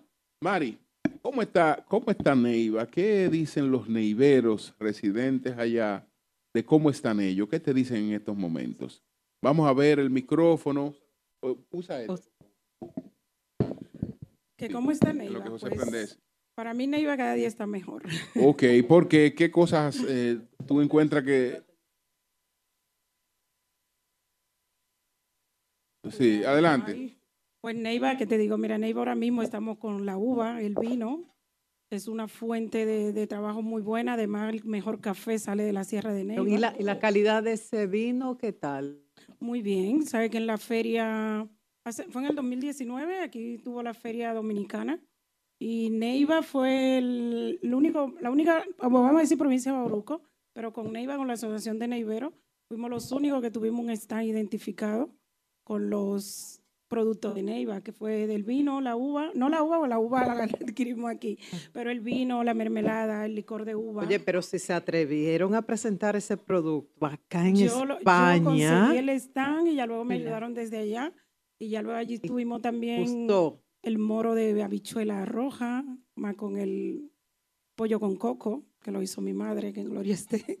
Y en realidad fue todo un éxito. Es el, el John John, el famoso John John. No, no, no fue el John John, porque Ah, el John ok. John en Neiva se cocina mucho, pero lo típico allí es el moro de habichuela con coco y Sí, pollo con coco. ok. Y gustaron esos platos. Muchísimo. Y el vino también. director, director de los comedores económicos, Edgar Félix, me mandó en diciembre unos vinos de allá de Neiva y una mermelada de uva. Ah, Yo pienso que el enfoque de, de- la provincia de Bauruco con relación a la uva no debe ser el vino, debe ser el resveratrol. El resveratrol es uno de los productos más usados para tema de como antioxidante y antienvejecimiento y es uno de los productos más demandados ahora por los países desarrollados. Entonces, si nosotros podemos extraer resveratrol de la uva y venderlo como suplemento, estamos, podríamos competir más que produciendo vino que tenemos que competir con España, con Chile, con Argentina, con Francia, con ¿Y es la posible California. hacerlo, la luz? Sí, sí, claro, Sacar- sacar el en la cáscara de la uva, ¿no? Lo que usa David Sinclair en su fórmula de antienvejecimiento, el de Harvard. Porque competir por la vía del vino me parece, coño. Por eso yo le decía Porque en que- realidad no, no, mm, a ver, lo de la feria no era en realidad por, por traer el vino o traer los productos, Claro. sino para hacernos conocer qué se produce en mi pueblo, qué hay en Neiva, porque en realidad, a ver, yo soy la voz de Neiva aquí, café dice. no lo sabía. Sí. ¿Tú puedes, puedes explicar un poquito más lo del café, de que es uno de los mejores de República Dominicana? Bueno, para mí es el mejor. El de, el de Neiva, el de Neiva. No, Yo pensé que era a nivel de posicionamiento del mercado para ella. Bueno. Pero es bueno el café. Lo riquísimo. Mira, voy a Te voy a poner en contacto con Yadel Subelví para que te Ok. haga llegar el Y café. que, que- entonces, cuéntanos, cuéntanos a nivel de promoción cultural, ¿qué hacen ustedes aquí? Aquí, pues a nivel de promoción cultural, nosotros promocionamos nuestro país. Además, participo en diferentes, en diferentes actividades, que son actividades culturales, actividades deportivas. Es más o menos es inyectar lo que somos los dominicanos ejemplo, porque aquí vemos muchísimos dominicanos que hacemos cosas buenas que no resaltan. La, por decir, la prensa amarillista lo que hace es resalta las dos o tres que hacen cosas malas por ahí. Sí. Mientras que aquí, por ejemplo, yo tengo unos 10 años que fundamos la Asociación de Neiveros en Madrid. Son En- muchos. Sí, somos ustedes. muchísimos. ¿Cómo Aquí, cuántos, más o menos? Aquí en Madrid vemos unos, ¿qué te digo? La cuenta ahora mismo te voy a decir, por unos 5 mil. Delirame más o menos, forma parte de. ¿Eh? Delirame forma parte de la asociación. Deli Erasme, Erasme, lo vi en una entrevista que me, cuando ellos vinieron hace unos cuatro, cinco- antes de la pandemia. Sí, con nosotros porque Sí. estaba. Sí, pero la ha vuelto varias veces después. Sí, No, pero no lo he visto. Ah. Bueno, y Bueno. empezamos con la recaudación de libros, porque aquí nos unimos a un grupo de neiveros. Yo me integré en la asociación de Lleva un libro en tu maleta. Allí en Neiva incluso donamos los libros, unos 12 mil libros a la Casa de la Cultura. Se abrió la biblioteca de la Casa de la Cultura. Y allí se envía, mandamos sillas de rueda, pañales. Hay em, clubes de lecturas en las escuelas que se llama Mi Escuela Lee con ANEM, porque ANEM es las siglas de, de la asociación. Ya luego a partir de, de la pandemia o en plena pandemia, a mí me dio con, con ayudar a las personas con alimentos. Entonces el, el Banco de Alimentos, la Cruz Roja, tenía abierto la posibilidad para inscribirte y, de, y tú ayudar y colaborar con ellos. Entonces me daban alimento cada 15 días y nosotros los llevamos a las casas los dominicanos. Y luego, pues, a- cuando pasó la pandemia, que ya podíamos salir, hice el banco de alimentos. Para eso ya me busqué el local, que tenemos la sede de la Asociación de Neiveros. ¿Y ustedes aquí están de acuerdo con que quitaran allá a Melania Salvador la candidatura? No estoy ni de acuerdo, pero tengo que apoyar al que está porque es mi hermano, me crié junta con él y Ah, pues háblenos de él. Usted-. ¿quién, quién es el que está? ¿Quién es el que está? El que va ahora, Guillermito Lama. Guillermito Lama.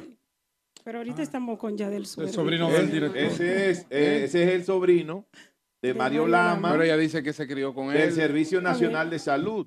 Sí, y que a Melania, usted sabe lo que le hicieron, ¿verdad? La quitaron, la Se quitaron. Dijo- eh, lo, dijo, lo dijo Hipólito incluso. Pero son temas que no me quiero meter yo a discutir ahorita. Ok, ok, no, lo, lo- lo entendemos, lo entendemos. ¿Hay familiares tuyos acá en España? Sí, aquí tengo mis hermanas, aquí se criaron mis hijas. Tengo las dos mayores, se casaron, una se fue a República Dominicana. Allí tiene su empresa, de, tiene academias de esto de uña, técnica de uña, tiene su propia marca, se llama Rocío VIP. Tiene un local en San Pedro de Macorís, uno en Villamella y otro en la zona. ¿Ellas de- nacieron acá o tú las trajiste? Mi segunda hija nació aquí, la primera nació allí y me la traje para acá. Y sobre el tema, aunque sabéis que no es en Madrid, que es en Pamplona, sobre el tema de la desaparición de esta dominicana, ¿qué saben ustedes? ¿Le han dado seguimiento a eso? Sí, se le está dando seguimiento, pero todavía no se sabe nada. No se sabe nada, ni qué pasó, ni nada, nada. ¿Ustedes tienen contacto con la embajada? ¿Hacen Sí, nosotros hacemos incluso eh, activi- muchas actividades en conjunto con la embajada. Ahorita en el 25 de febrero tenemos la en Parla, en la zona donde vivo, eh, porque ahí trabajo con el ayuntamiento. Bueno, me fusiono con el ayuntamiento porque las personas que se acogen para darle alimento nos la mandan los servicios sociales porque son quienes la evalúan para saber que están en necesidad, que son vulnerables. Entonces nosotros le damos alimento cada 15 días y tenemos la actividad de contando la historia de República Dominicana a través del merengue y es el 25 de febrero. Entonces se celebra con la Asociación de la in- Instituto del INDEF y, el, y la Embajada. Cuando dices aquí que eres dominicana, ¿cuál es la reacción de, de los españoles? Pues algunos me dicen no pareces dominicana. ¿Por qué? ¿Por qué? ¿Por qué? A ver, a veces, a ver, lo que le digo, para que entienda mejor, a ver qué clases de dominicano conoces tú. A ver, muchas personas tienen muy mala percepción de algunos, no son muchos, sino dos o tres, ¿sabe? Pero en realidad yo siempre he dicho que tú debes, allí donde llega, dejar lo mejor de ti, absorber lo mejor que te brinda, por decirlo, a la comunidad que te acoge. sea, por lo que dices, hay como un prejuicio. No en Ujú. sí, te digo, son algunas personas. ¿sabes? Porque nosotros yo creo que somos la marca país y debemos ir dejando huella allí de nosotros mismos. ¿Tú crees que por los hechos que se destacan de los trinitarios y Dominican Don't Play, eso afecta a la Afecta, comunidad? sí, Y la- afecta mucho, afecta mucho, afecta bastante. ¿Cuán- Pero Sí, adelante. digo que se Pero- está trabajando con el tema de las bandas y todo eso, pero oye, que no, no es todo, son dos o tres, son dos o tres, pero como te digo, resalta. Nosotros incluso ahí están los premios de Soy de Neiva, Soy Ejemplo, que lo celebramos en Neiva. Tengo dos años que no, que no se celebra porque murió mi mamá hace dos años y ahora en marzo y no es lo mismo, ¿no? Pero por eso mismo, porque aquí en España, en toda Europa, vemos muchísimos dominicanos ejemplos, pero no se visualiza, no se visualiza. Nosotros no nos dan, no sentimos ese valor que en realidad tenemos. Bueno, eh, la mayoría de los de los eh, migrantes eh, son sureños, No los de residentes todo, aquí sí. en, en- en España. No, hay de todo, pero en Barcelona, aquí en España, la zona que más sureño tiene es Barcelona. Aunque Sí. Vicente Noble aquí en Madrid. De ahí hay que más gente. personas emigran acá. Sí. De Vicente. Noble. Creo que Vicente Noble Vicente tiene Noble. el liderazgo. Personas. En Madrid. Sí. ¿En. Barcelona es ustedes? Eh, en, Barcelona hay más neiveros que en Madrid. Mucho más. Incluso las actividades de nuestra asociación, la, para recaudar fondos, hacer encuentros y todo eso, la, la En- hacemos más en eh, Barcelona. Más en Madrid. Barcelona. Sí. Bueno, pues muchas gracias a Mari Duval, la presidenta de los Neiveros, residentes aquí en España. Vamos a hacer una pausa, continuamos. Cambio y fuera.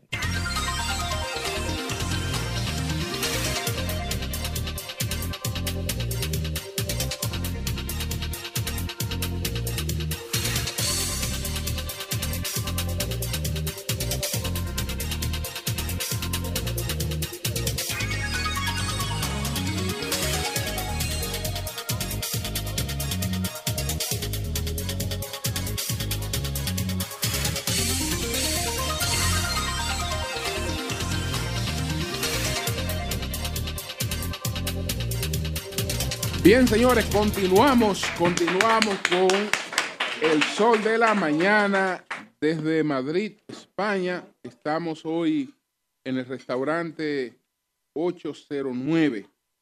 Aquí estamos pues en Paseo de la Chopera número 57, exactamente frente al matadero. Y ahora nos acompaña Santiago Rodríguez, que es presidente del PLD en Madrid. Santiago, cuéntanos cómo, cómo está el Partido de la Liberación Dominicana aquí en Madrid. Adelante. Hola, buenas tardes. Sol de la mañana por invitarnos a esta entrevista. Buenas tardes a todos los, los radio oyentes. Así es, y, y televidentes también. Y televidentes también. Ok. No, Madrid, el PLD en Madrid y en Europa está más fuerte que nunca. Ya sabe que hemos pasado por un proceso el 28 de, de octubre en la cual elegimos nuestro candidato a diputado, en la cual salió electa Ana Vidal como candidata electa del PLD, valga la Sí. redundancia. Y eso fue a través de la estructura que hemos ido formando. Y ahí participaron casi 600 delegados para elegir a nuestra candidata. Hemos hecho una estructura contando con el apoyo de los dominicanos del exterior, que ya ven con preocupación la situación por la cual atraviesa el país y que dicen que se necesita ya un verdadero cambio por el retroceso al que lleva este gobierno al país. El PRM ganó ampliamente aquí en las elecciones anteriores. Eh, ¿Cómo tú ves esas posibilidades para las próximas elecciones? Bueno, no se puede ni tomar en cuenta las elecciones del 2020, fue un proceso muy traumático en el cual el Partido de la Liberación Dominicana se dividió y también fruto del COVID, después de un partido estar 20 años en el gobierno, también lleva un desgaste. El proceso ahora es nuevo y hay nuevas expectativas. Y lo más importante es que lo que se ofrecía por el gobierno, por el PRM, nada ha surgido efecto. No ha sido positivo. Estamos conversando con Santiago Rodríguez, el presidente del PLD de Madrid. Eh, Santiago, ¿cómo se siente eh, aquí eh, la alianza que se produjo allá para las elecciones municipales y congresuales, la alianza Rescate RD? ¿Eso se ha reflejado aquí en Madrid? Bueno, la alianza, mm, como es una alianza primero en lo, municipal, no ha tenido tanta repercusión en el, exterior. Las alianzas o las posibles negociaciones que puedan hacer eh, sería a través de, para la, diputas- para la diputación. Y eso si se hace será después de, la, de las... De momento estamos también contentos y todos, todos los compañeros, los ex compañeros de la Fuerza del Pueblo, los del PRD y los del PLD, realmente creo que estamos, la vemos, la vemos muy bien.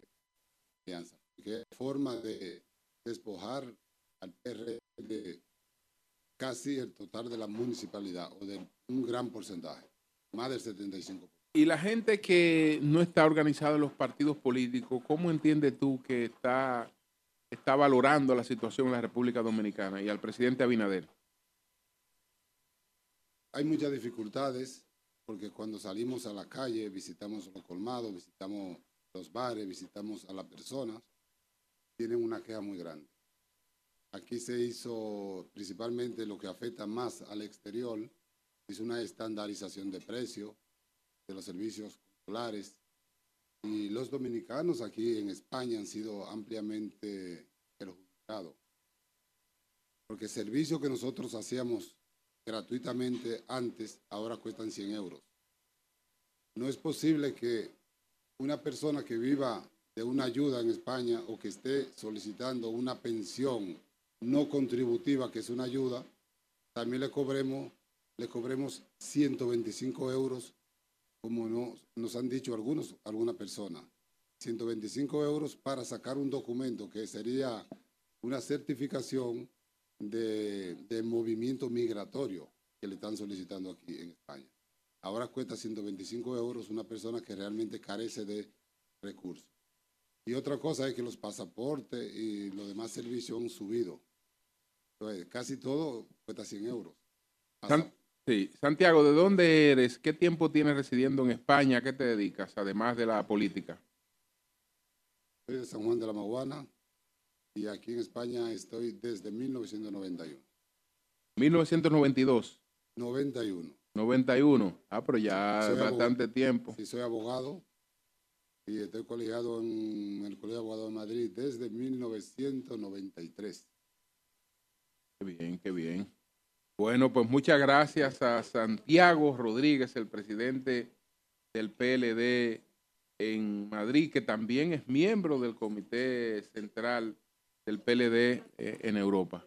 Así que muchas gracias, Santiago. Muchas gracias a ustedes y que sepan que en el, 2000, en el 2024 cambiaremos para que el progreso retorne a la República Dominicana con un candidato como Abel Martínez, que representa la novedad en el escenario político de la República Dominicana. Es el único candidato joven con una visión, una visión de futuro clara y también con una experiencia en el trabajo político demostrada en, la, en el accionar del día a día. Muchísimas gracias bueno. a todos. Bueno, pues muchas gracias. Santiago Rodríguez, presidente del PLD en Madrid. Teníamos en la línea telefónica, a través de la línea telefónica, Virgilio. Vamos a ver si te restablecemos la comunicación. Él está muy, muy contento por lo que ocurrió en Santo Domingo.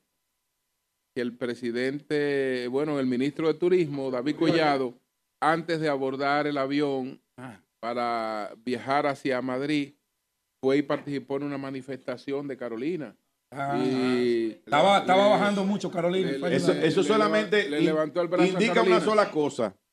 Indica una sola cosa. ¿Qué indica? Que Calo- Carolina no está muy bien en- No, en, la no, preferencia no, no, electoral. no, no, no, no, que no, necesita, que necesita, aún siendo alcaldesa, que David Collado haga lo mismo que hizo en el año 2020. Que le levantó la mano en el 20 y la apoyó y Sí. por eso ya ganó. Además de la ola, lógicamente, que había en contra del PLD, en ese momento, eh, le hizo que ella ganara. Virgilio, ¿cómo- Ganara. Ah, tengo a Virgilio aquí. Ah, Adelante, Virgilio Feli, adelante. ¿Cómo estamos todos? ¿Cómo está la temperatura allá en Madrid? Bueno, ¿Cómo se siente? Por, por aquí está frío, pero le contaba aquí que usted está muy contento con eso que ocurrió con David en una manifestación de Carolina. Así es. Eh, hay que decir algo que es el elemento clave de todo esto. El elemento clave de la capital, y yo se lo decía a ustedes, mis compañeros, es la unión, es el trabajo de lo que yo llamo los caballos del PRM en la capital. Esos caballos del PRM en la capital, que incluyen figuras como eh, la figura de David, la figura de Carolina, la figura de Eduardo Sanz Lobatón, de Yayo, Bueno, la figura de, Al- de Alfredo. ¿eh? precisamente, escúchame, Virgilio, precisamente en esa, en esa toma que se le hizo a Carolina y a David, en el fondo se ve eh, a Eduardo Sanz Lobatón. En eso es que voy a entrar. Entonces, usted tiene esas tres figuras, Alfredo Pacheco, tiene a Fellito Suberví. Esa maquinaria de la capital, más otros armadores políticos, Wellington ganó de línea sesión, más otros armadores políticos esenciales, son la maquinaria del PRM que pueden y que van a lograr llevar a cualquier candidato que el PRM presente a ganar las elecciones.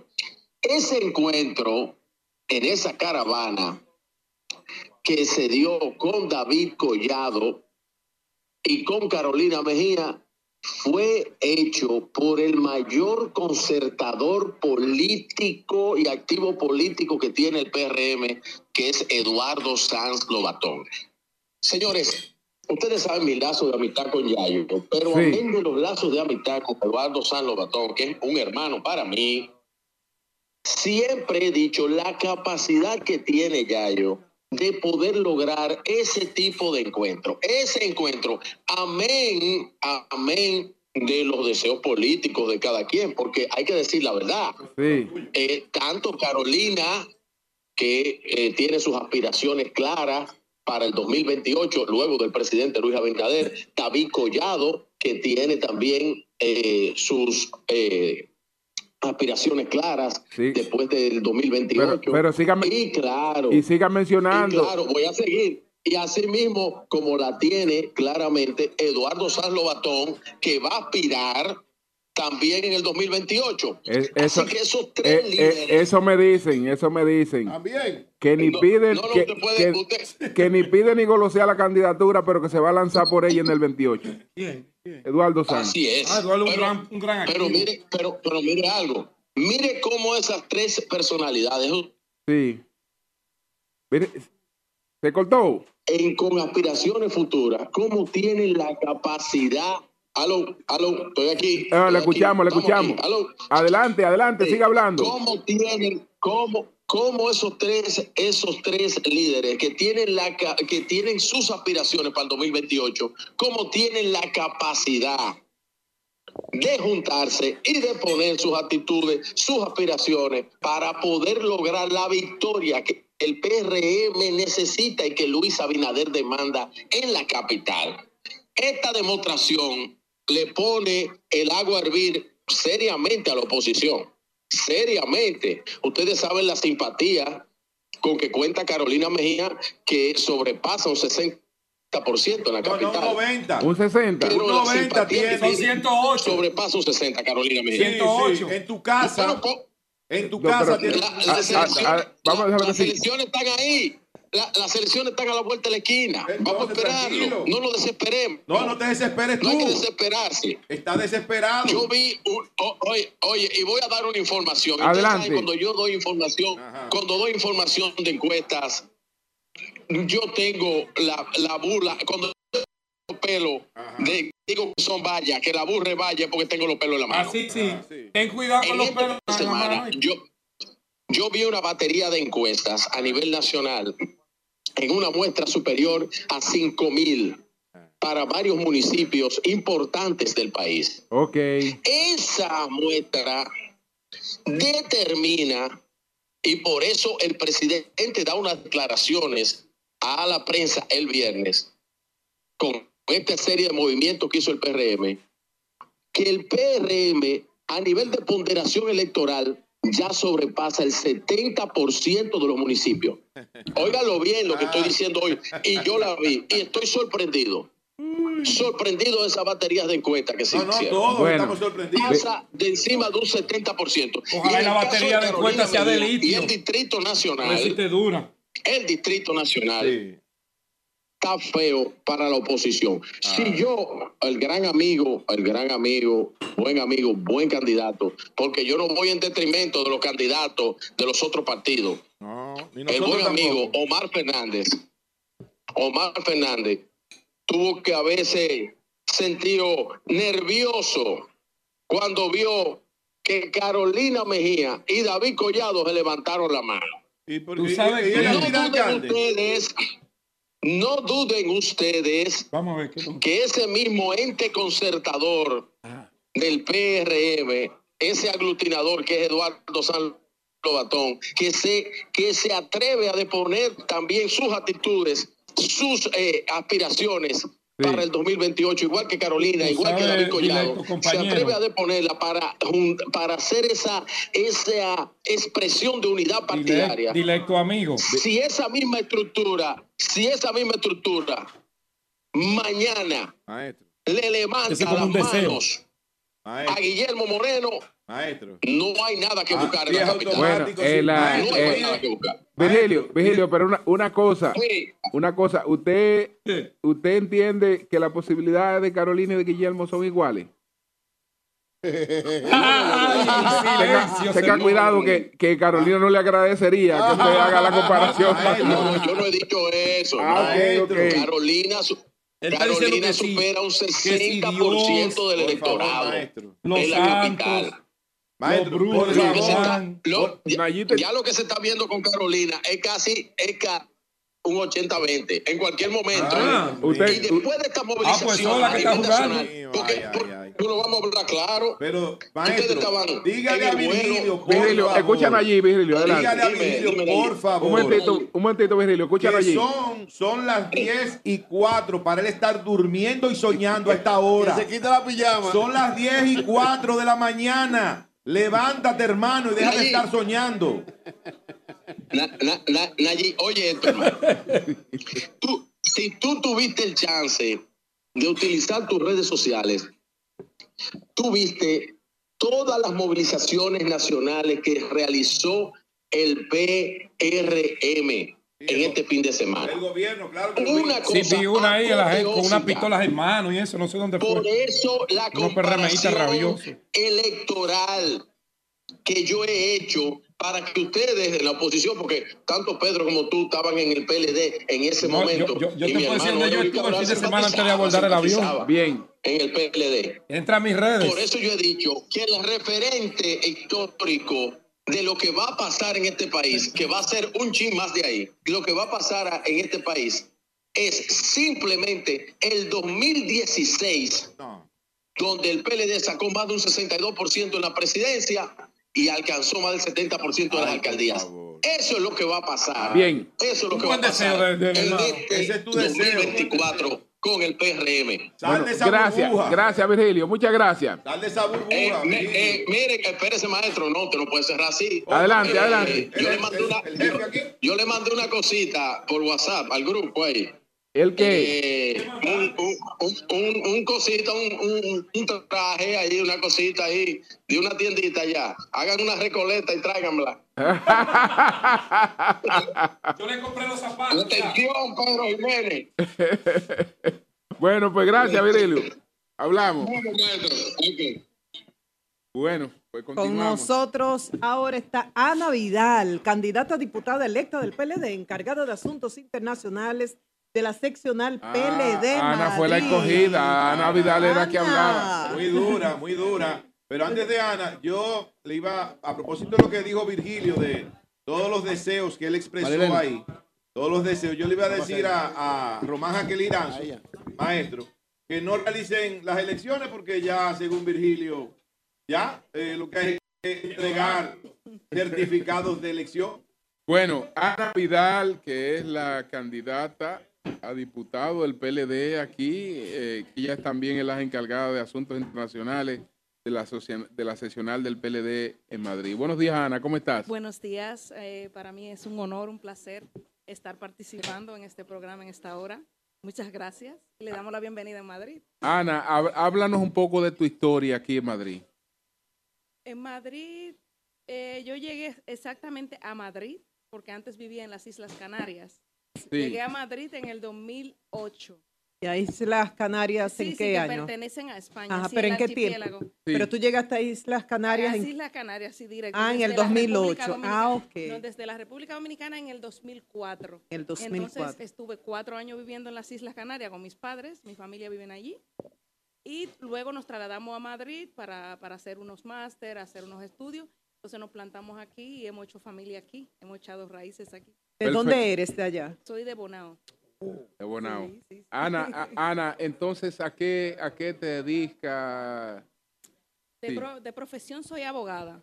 Sí. Soy abogada homologada aquí en Madrid. Hemos estado trabajando también, aparte de la abogacía, con, con las asociaciones. Eh, he sido directora de, de una asociación cultural. Aparte de eso, también hemos estado encargada de la juventud de una federación española que aglutinaba en ese momento más de 90 asociaciones. Y desde ahí entonces hacíamos trabajo para, para la juventud.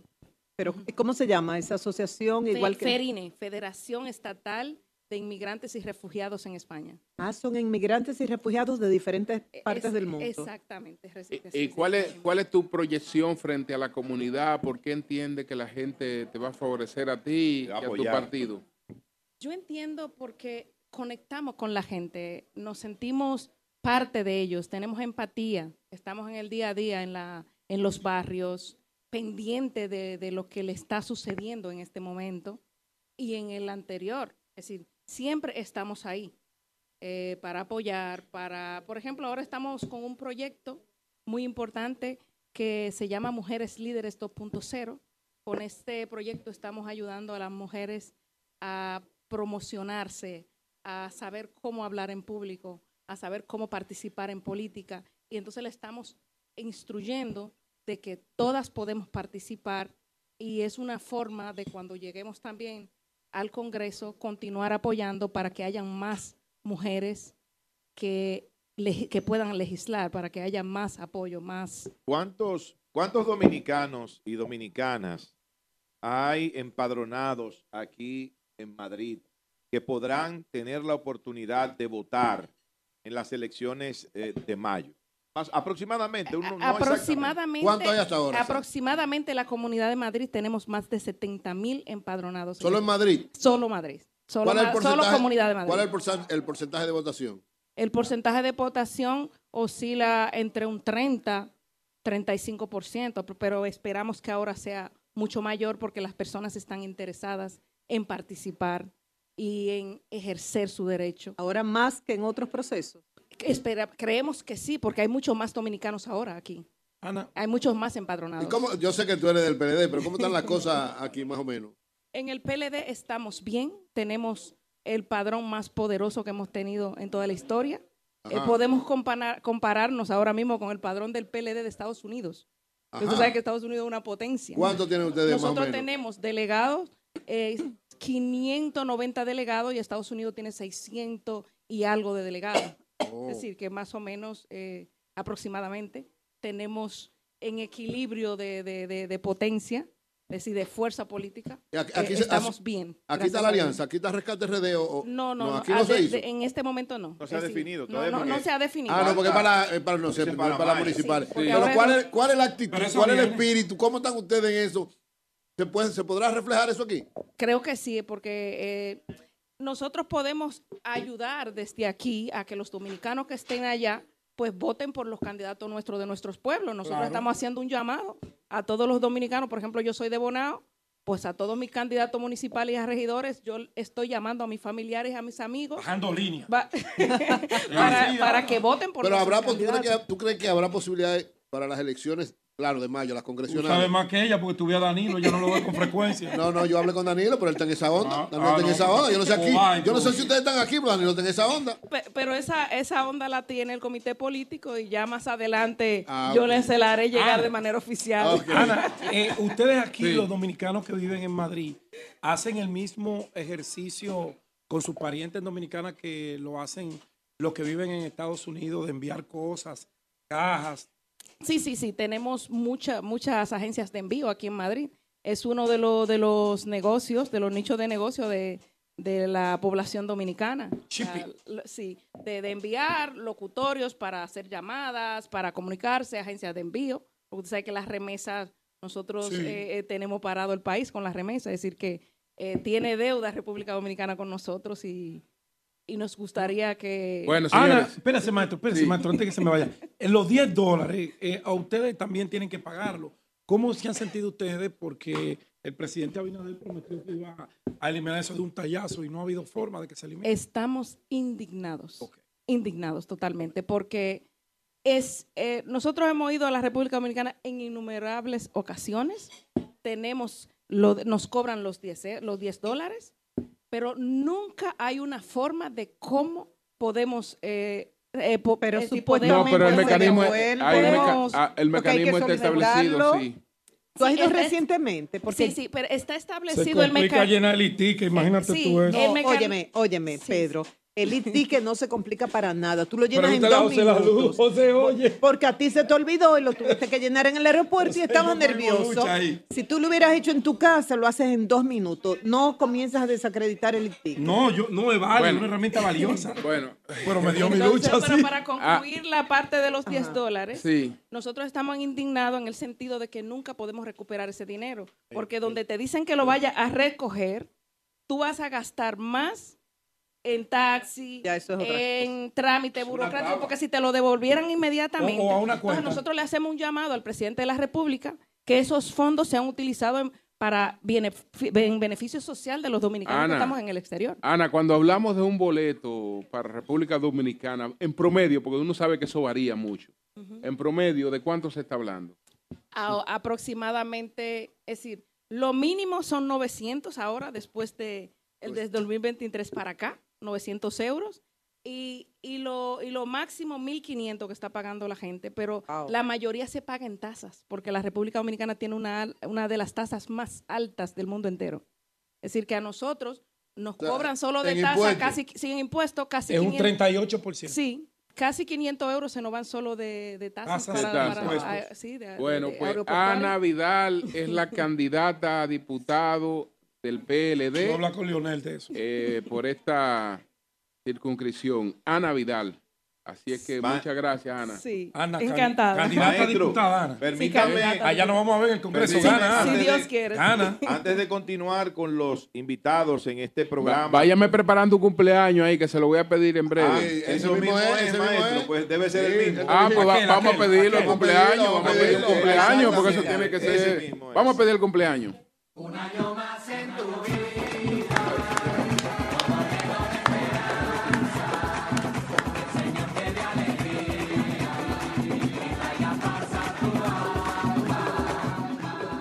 Bien, está de cumpleaños en el día de hoy Ricardo Raúl Félix Félix, el hijo de nuestro compañero y hermano Virgilio que cumple 14 añitos. 14 Raulito. Ahora Ra- voy a tener que comprarle unos zapatos señor. también al hijo de Virgilio. A Ra- a Raulito. compré lo de- No, no, no, no le compré un Felicidad, zapato. yo igualito. compré lo de Virgilio ayer. Pero Igualito, otra cosa igualito Lo lo pongo ahí, de. Virgilio. Pero tú compraste lo, lo, Los zapatos. lo yo- del payaso. Yo lo puedo poner aquí. Pero al niño del payaso. compras otra cosa. No, no son No le compré eso. Son zapatos Así de que temporada. felicidades para Ricardo de Raúl Virgilio. Félix y Félix, 14 años de edad. Un fuerte abrazo para él y para Bendiciones y Virgilio. mucha salud. Y para su madre también. Su madre Sí, también. señor. Sí, sí. Bueno, entonces vamos a hacer una pausa, Lea, para venir con otros invitados que nos están acompañando aquí. Sí, señor. En 809 en Y Madrid. buena la comida, y buena la comida de Ahí 809. Dios Estamos en la paseo. Ay, Dios mío, que Paseo de la, la Luz paseo de la Chopera. ¿Por qué se llama Paseo de la Chopera? Porque allá. ¿Qué, qué, Chopera, qué- Chopera, ¿qué qué- es? ¿Qué es Chopera? ¿Quién, eh, eh, diga? Bueno, sí, Ana, que nos explique identifica. qué es lo que es chopera, porque está como raro. eh. está como raro para nosotros. Alguien que nos explique lo de la chopera. Paseo de la Chopera, número 57, Madrid, España. Santo Domingo no puede decir eso, ¿no? Bueno, cambio y fuera. Son las 10.23 minutos. 10.23 minutos. Entonces, señores, nosotros, antes de conversar con nuestro próximo invitado, vamos a colocar los teléfonos y vamos a recibir llamadas. Vamos a colocar los teléfonos. Adelante. Comunícate 809-540-1065. 1-833-610-1065 desde los Estados Unidos. Sol 106.5, la más interactiva. Bien, vamos a vamos a recibir llamada de inmediato. Buenos días, adelante. Buenos días. Buen día, Julio. Adelante. Julio, Julio, qué, qué, qué, qué- felicidad se siente verlo a ustedes ser parte de eso que es una de las grandes fuentes que tenemos los dominicanos, que es el turismo. Y eso es importantísimo y admirable de parte de los gobiernos, porque esto se viene haciendo desde hace años. Y eso es, para mí, una de las mejores eh, si- situaciones que pudiera uno ver, porque eso significa ingreso que vengan los tu- que vengan los inversionistas de República Dominicana. A- así es, así es. Gracias. a ustedes y al Gracias, gobierno. hermano, gracias. Gracias, gracias. Buenos días, adelante. Buenos días. Vámonos con la próxima llamada. Buenos días. Aló. Adelante. Sí, buenos días. Dios me le bendiga a todos allá en España. Quiero enviar un saludo allá en Barcelona, mi hermano Adelante. Andrés, And- Andrés Javier, Andrés Javier Rojas Cueva, que pertenece a la Armada de España allá. Andrés Javier Rojas Cueva. Rojas Cueva. Sí, que ya usted sabe, le, te- le está enviando. ¿Y dónde es él? ¿Él es dominicano? Sí, claro, lo, lo que Ah, le que está de- de- qué pueblo? Sí. Bueno, Se pues gra- gracias, gracias. La próxima llamada. Buenos días, adelante. Buenos días. Sí. ¿Cómo están? Muy bien, muy bien. Adelante, Son tres puntos de... Gracias. Son tres puntos que quiero tratar. adelante. Gracias. El primero es pedirle a ustedes. Ustedes son excelentes.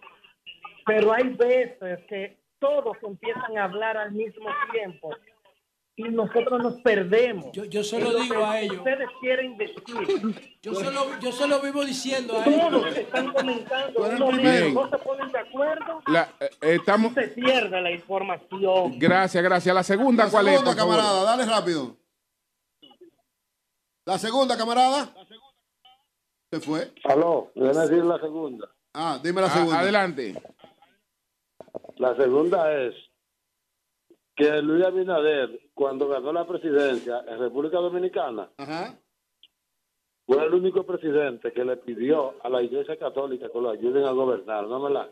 Sí. Entonces han puesto tres en el Intran, han puesto tres en, en educación y no han dado la talla, que pongan al padre, al padre Toño para que vean que él va a Pero el padre Toño no es de la Iglesia Católica. en Los Molinos. Bueno, pues- Resolvió en la OTTT y resolvió Bueno, pues gracias, Padre Gracias. Toño. Vamos con la próxima. Gracias, gracias, sobrino del padre Toño. Ya no es padre. Bueno. No. Ahora lo excomulgaron. Sí. Buenos días, adelante. No, el padre incluso se casó hace Buenos tiempo. días, Julio. No, Buenos no, días, equipo. No Te habla. Ricardo de Sector de Herrera. Adelante. Eh, Julio, hay un, hay un proyecto que está en carpeta desde hace mucho tiempo, desde 96 me parece, que es el, un, un túnel o elevado en la 27 con Isabel Aguilar. Yo creo que eso debe ser resuelto porque es una necesidad. Pero está anunciado. eso eso está, Bandera. está Lleven anunciado. eso de ahí. Está anunciado, sí. Está anunciado. Esa era de las obras de Odebrecht. El circuito La- de Odebrecht la el ministro. Sí, eso de, de, de Odebrecht. Y ahí de- está la República de Colombia Sí, también. Está anunciado, está anunciado eso. Sí, pero que se va en proyecto y que vamos a hacer, que vamos a Pero hacer. está que bueno, anunciado, no Ricardo. bola. Espérate, Ricardo. Pronto, pronto. Mira, teníamos, ¿cuánto teníamos? Teníamos 14 años, 15 años luchando por el anuncio. Ya tenemos el anuncio, en Bueno. 14 más tenemos la obra. Estate quieto. Bueno, la, la, sí, la próxima, vámonos con la próxima. La, Sí, la buena, pro- buena. Adelante. Sí, soy, soy descendiente, tengo familia judía. Yo, yo quisiera preguntarle a la luz que, que cuánto, cuántos judíos atacábamos los alemanes allá cuando, cuando Hitler y después no escondíamos dentro de la población. Para que compare que es la misma situación. Bueno, no pues es lo mismo como tú dijiste que Yo sí, sí, sí. Lo lo que mismo está haciendo, lo que está haciendo Israel con Palestina es, se llama limpieza étnica. Oye, oye, oye. Limpieza étnica, eso es un crimen de lesa humanidad. Y lo que Hitler quería hacer con los judíos era también limpieza étnica. Eso es. Bien.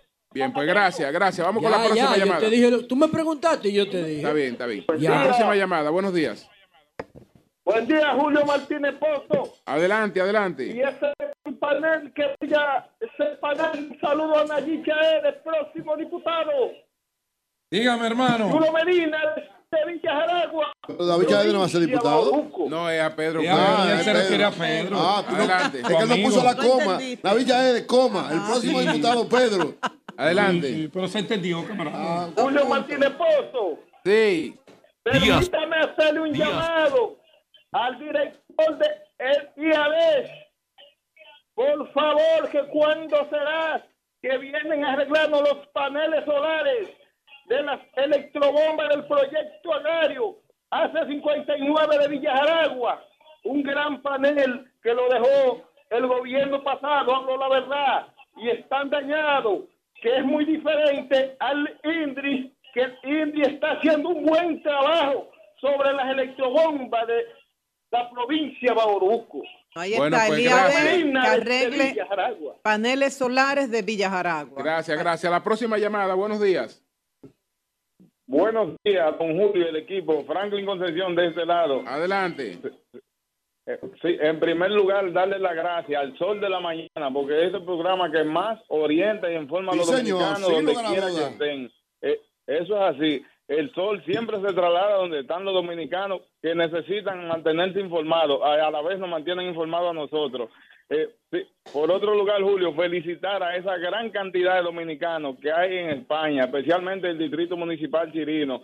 Eh, le deseamos lo mejor, éxito para adelante y buena suerte a los dominicanos que están en España y en el mundo, pero en este momento a los, a los que están allá en España. Para Bueno, pues, adelante. gracias a ti, República gracias a ti. Bueno. los quiere mucho. Bueno, a propósito de esos dominicanos, vamos a conversar con uno de ellos ahora, con Rafaelito Domínguez Soto. Rafaelito es el candidato a diputado ultramar de la Fuerza del Pueblo. Ah, no, pero ese es Y diputado. es presidente de la Fuerza del Ah. Pueblo. No, ese diputado de es de la Madrid. Fuerza del Pueblo. Buenos días, Rafaelito. la Fuerza del Pueblo. Adelante, Julio. adelante, adelante, Rafaelito. también. Buenos días, Eury Cabral. Buenos días, hermano y amigo. María Hola. Elena, Pedro Jiménez, Nayib. Un abrazo, hermano. Por supuesto, a José La Luz. Un saludo para ti, Rafaelito, y para Marcos Cross, Muchas el gracias. presidente europeo de la Fuerza hermano del de Pueblo. nosotros, Marcos. Entonces, Sí. tú eres el sustituto de Marcos Cross aquí. Hacer. Bueno, soy el candidato a diputado ahora, eh, Ahora. de Ultramar por la Fuerza del Pueblo. Permítanme también saludar a la República Dominicana, mandar un buen día a la República Dominicana. Buenas tardes para Europa. Saludar a todo el equipo del Sol de la Mañana y de RCC Media.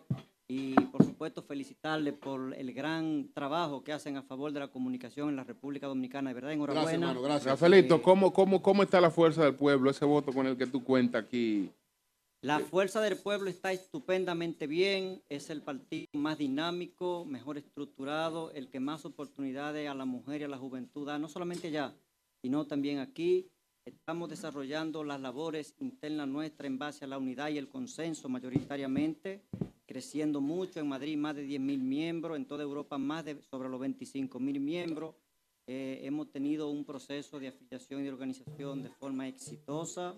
Hemos organizado eso más de 25 mil en torno a nuestras direcciones eh, de base, que tenemos eh, más de 1.800 direcciones de base en toda Europa y luego esas direcciones de base en direcciones medias, que tenemos casi 300 direcciones medias, es decir, en concreto 293 direcciones medias. Y bueno, ya estamos trabajando y estructurando en torno a los recintos electorales que va a tener la Junta Central Electoral de cara a las próximas elecciones, que aproximadamente pensamos que va a haber unos eh, casi 300 colegios, aún no se define. Sí. Y ya trabajando en torno a la preparación de nuestros eh, delegados, Ok, nuestros ok. delegados. ¿A ti cómo, cómo, cómo- cómo la gente te conoce, Rafaelito? A través, además de la actividad política, ¿no? Me imag- que sé que la gente de la Fuerza del Pueblo te conoce. Eh, ¿Qué proyección tú tienes ante la comunidad? ¿Cómo te conoce la gente? He trabajado mucho tiempo como abogado, trabajé también 10 años en el consulado aquí en Madrid como administrativo. Bueno, trabajando constantemente en asuntos sociales con la comunidad más de jurídica. Trabajo constante y ese trabajo lo estamos llevando de forma permanente con, con el pueblo, desde la Fuerza del Pueblo, la Fuerza del Pueblo teniendo un contacto directo y permanente con el pueblo.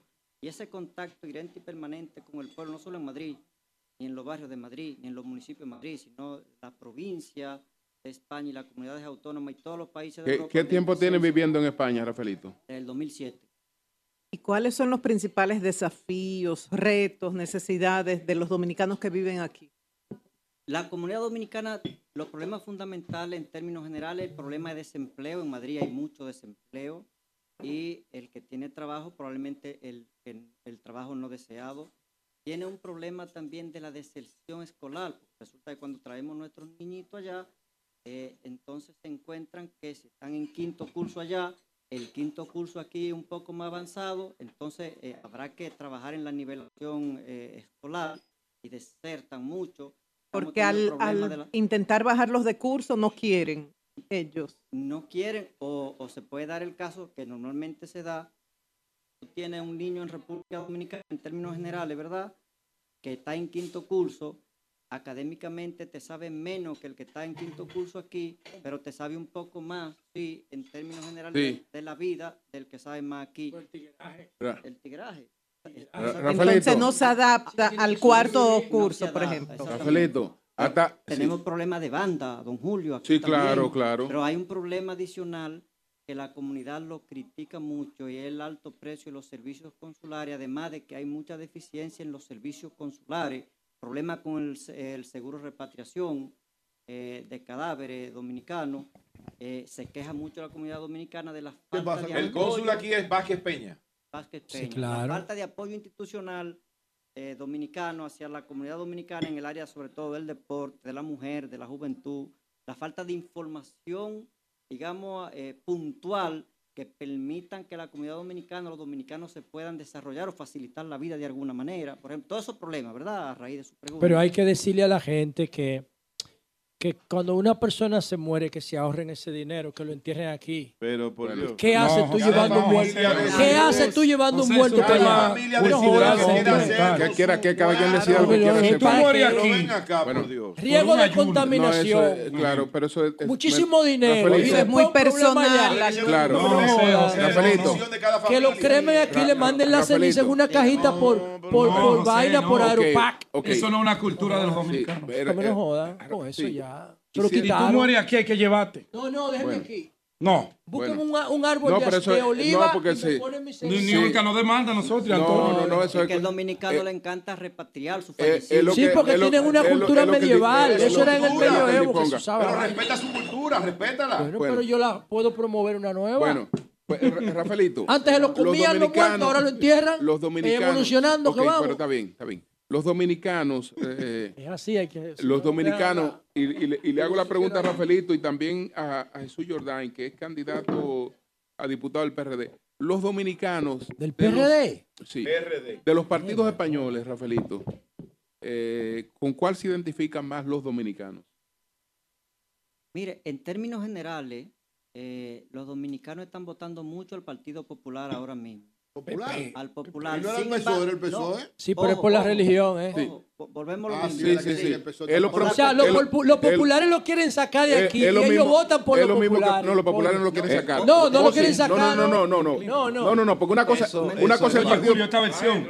No, no, no, no, pero, no, pero, no, pero, algo. acla- Debería no, pero aclarar, sí, pero aclarar una cosa. José, pero vamos, vamos a aclarar esto. Una cosa es el popular, otra cosa es la, la Bosch.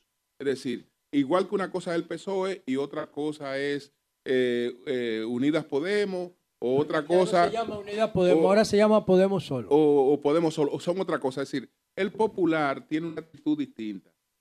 El, ahora, Bosch sí se plantea la expulsión de los, de los inmigrantes, por eso tal vez Bosch bajó su votación. Pero la del PP creció ampliamente y la del PSOE también. Pero el PSOE, España, es un santuario migratorio. Sí. O sea, es, Sí un es. una sociedad Bueno, eh, que respeta los valores humanos. Yo quiero, quiero, quiero Man- decirle a mi Sí. hermano y El amigo PSOE Rafaelito, que les habla Jesús Yulden, dirigente del PRD, de Sí. Miguel Vargas Maldonado. Estamos que- aliados, ¿oíste? Que está Estamos equivocado, está equivocado porque el 90% de los dominicanos es del PSOE. Ah, mira, porque el único partido que no ha ayudado a nosotros es Míralo el ahí. Quien les habla se reúne con todos los ministros del gobierno español buscando soluciones Claro. a la problemática tú, del tú dominicano. tienes, tú, tienes, tú tienes una afiliación con el PSOE. Tú tienes una afiliación con el PSOE. desde Claro, claro, la- y la- ellos la- Yo, yo estudié aquí gracias La- al PSOE, Sí, exactamente. a la Fundación Jaime Vera. Ok, pero te, tú eres, la, estoy hablando de los vínculos porque el, el, el PSOE y el PRD tienen muy buenos vínculos. Exacto, pertenecemos a la Eh, Internacional Socialista. Pertenecen a la Internacional Socialista.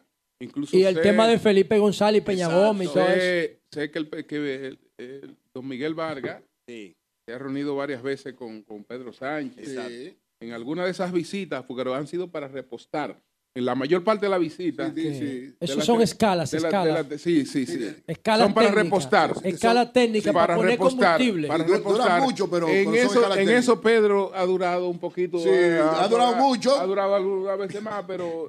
Y el ingeniero se ha reunido varias veces. Miren, nosotros, el Partido veces. Revolucionario Dominicano, ha sido un partido que el Partido Socialista Obrero Español le ha abrido todas las puertas. Si nosotros hoy tenemos una cantidad de dominicanos masivo aquí en Europa, se lo agradecemos al Partido Socialista Obrero Español. Y la mayoría de documentación que se ha dado aquí la ha dado el PSOE. En todos los conflictos que ha tenido el pueblo dominicano y los dominicanos aquí en el exterior, el PSOE es que ha dado la cara por el dominicano. El PP nunca ha dado la cara por nosotros. Inclusive, cuando más dominicanos se ha deportado ha sido en el gobierno del Partido Popular. Entonces nosotros tenemos que estar claros. Ahora, hace poco, en, el último lanzamiento que hizo el compañero y presidente Pedro Sánchez, fuimos invitados al lanzamiento. Nosotros no vimos que al lanzamiento de, de- de- del presidente del PP fueron la gente de, de la Fuerza del Pueblo, que son nuestros aliados. Entonces, tenemos que estar claros No en fueron. algo. No, lo- no lo invitaron. Tenemos que estar claro en algo. Tenemos que estar claro en algo. El Partido Socialista Obrero Español es el único partido que ha abierto la puerta a los dominicanos. La mayor población que hay aquí de dominicanos son azuanos, que ustedes ahorita preguntaron. Ajá. Sí. Son azuanos. Ah, azuanos. Noble, De Ah, Vicente no, Noble. azuanos. Después le siguen los Vicente Nobleros. Oye, eso. La mayoría son azuanos. Ahí está la estadística. El último, eh, la última estadística. En el 2001. La última estadística ¿Sabe lo que, se hablando, dijo, de, eh, la- miren, yo tengo ¿De qué la estadística del 2001. 2001. De, de Sí. todos los dominicanos que residen aquí en España, en Europa, aquí residimos, eh, identificados por el Instituto Nacional de, de- de Estadística, 288 mil dominicanos que están inscritos ¿En España? En, en Europa. No. Ah, en Europa, Europa, Entonces, ah, nosotros, como diputados, estamos pidiendo el 1% de todas las remesas, oigan, escúchenme esto, Sí. para nosotros resolver la grave problemática que tiene el dominicano aquí en el exterior. Bueno, tumba eso, Lionel, No, porque- porque hay muchas cosas. Con, él, con, Podemos él, con él que tú estás pidiendo pero, que te ¿y den cómo- parte de un dinero que no es tuyo. Claro, ¿y cómo están? Que ya está comprometido. Exactamente. ¿Y cómo están? Sí. Ahí no te vamos a poder complacer. Coño. Pero, ¿y cómo- Ahora sí, yo, hay otras cosas, ¿no? Que se pueden lograr. Pero, coño, no que Pero te manden, te doy ahora. 1% de lo que ¿Cómo, mandan cómo- ellos. cómo está, ¿Cómo está el PRD? ¿Cómo está el Bueno, PRD? el PRD es un partido. Un saludo para mi ex amigo, el ingeniero Miguel Vargas Porque los Maldonado. dominicanos, que los PRDistas que se fueron al PRM se han dado cuenta que ha sido una estafa. El PRDista que cruzó al PRM se ha dado cuenta que todo ha sido un engaño porque la mayoría de dirigentes del PRM están cubiados. Aquí el gobierno de Luis Abinader ha mandado. Espérate, todos ¿qué es eso de que está cubiado? Que ¿Qué no es? le dieron nada. ¿A los de dieron aquí? todo. A los de aquí, sí, a ¿Y los que han nombrado aquí todos son de aquí? Se pueden contar con los dedos de la mano. No, de aquí no. No, Acuérdate. la mayoría de No, no, son no. de fuera. Recuerda, tú dices. La mayoría de cónsules. No, la mayoría de cónsules son de fuera. Son de- externos, recuerda. Ah, no aquí. El cónsul dominicano No, no. que tenemos aquí, Vázquez Peña, Viene lo de allá. de Santo Domingo. Un saludo para él, una mi cosa, amigo. Con toda la distinción y el amor que tengo, no ha habido comunicación del consulado dominicano con, el- con los dominicanos aquí en el exterior. ¿Y cómo- Nosotros no tenemos un enlace con el consulado Mira, dominicano ¿y cómo- aquí en este Aunque no puede ser, no puede ser, no puede ser de la comunidad. Eh, pues tendría que renunciar, Tiene que renunciar a- a la nacionalidad. nacionalidad. No, no, no, espérese. Aquí hay muchos cónsules. El partido que salió, el PLD, nombraba de la comunidad, no importa, porque muchos renuncian a su, a su ciudadanía y vuelven y la recuperan. Eso no es, no es tema. Lo que pasa es que no ha habido una política definida en favor del dominicano del exterior. Por eso, aunque ustedes crean que no es posible, de los perdedores Sí. nunca se ha escrito nada. El 1% nosotros lo vamos a pelear. Botello va a ser un boy scout delante de mí. Peleando el 1% de todos los envíos que se hacen. Botello va a un boy scout delante de mí, porque se envían Es de, grave. de Europa 360 millones de euros en remesa. ¿Por qué no dan el 1% a nosotros los dominicanos que seguimos aquí? Que tenemos que seguir pidiendo. Pero ¿cómo la te la van a dar? Pero, Pero, o sea, le vamos a quitar el que mande, espérate, el que mande 10 euros para allá, le quitamos uno y te lo damos. inversión, en trabajo para ustedes, en inversión para ustedes, en ayuda. Ah, bueno, pero ya eso deshace. pidiendo dominicanos aquí.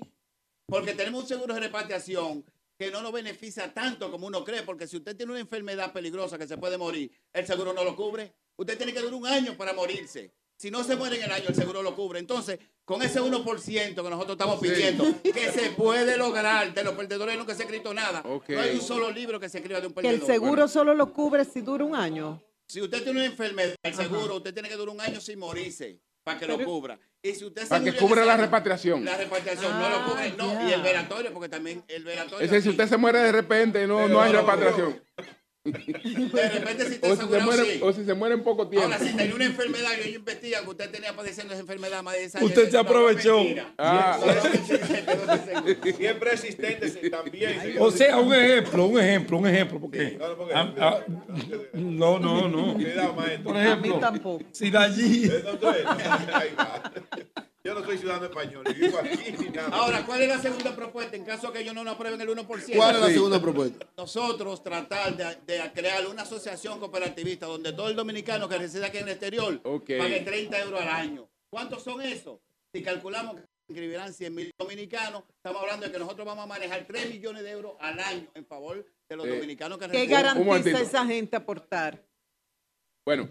Maestro, yo quería. No, pero un puntito que, que Rafaelito quería aclarar algo antes de terminar. sí, Así, quería hacer una Don precisión. Julio preguntó. Pero que- Rafaelito, no peleemos. Eso, no, no. hermano de la Alianza Rescate. Exactamente, no, y amigos personales. Rescate RD. En ese caso yo apoyo a Rafaelito. Rescate RD por encima de, adelante. Rafaelito. Gracias.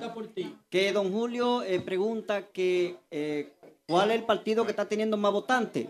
Quisiera hacer una precisión. El apoyo natural de los inmigrantes hacia los partidos políticos españoles debería ser, y ha sido históricamente, el Partido Socialista, ¿verdad? Sí. Y de hecho, sí, al PSOE. Sin embargo, está habiendo una migración Sí. desde el Partido Socialista hacia el PP por varios motivos, pero uno de los fundamentales ha sido, por ejemplo, yo, por ejemplo, que me reúno en el Partido Socialista y como Fuerza del Pueblo también tenemos un acercamiento importante con el Partido Socialista y yo particularmente me reúno con los socialistas porque soy socialista, pero estamos viendo que todas las comunidades eh, latinas y, y extranjeras en sentido general están habiendo una migración hacia el Partido Popular porque el Partido Socialista no está ofreciendo candidaturas de forma real a los inmigrantes.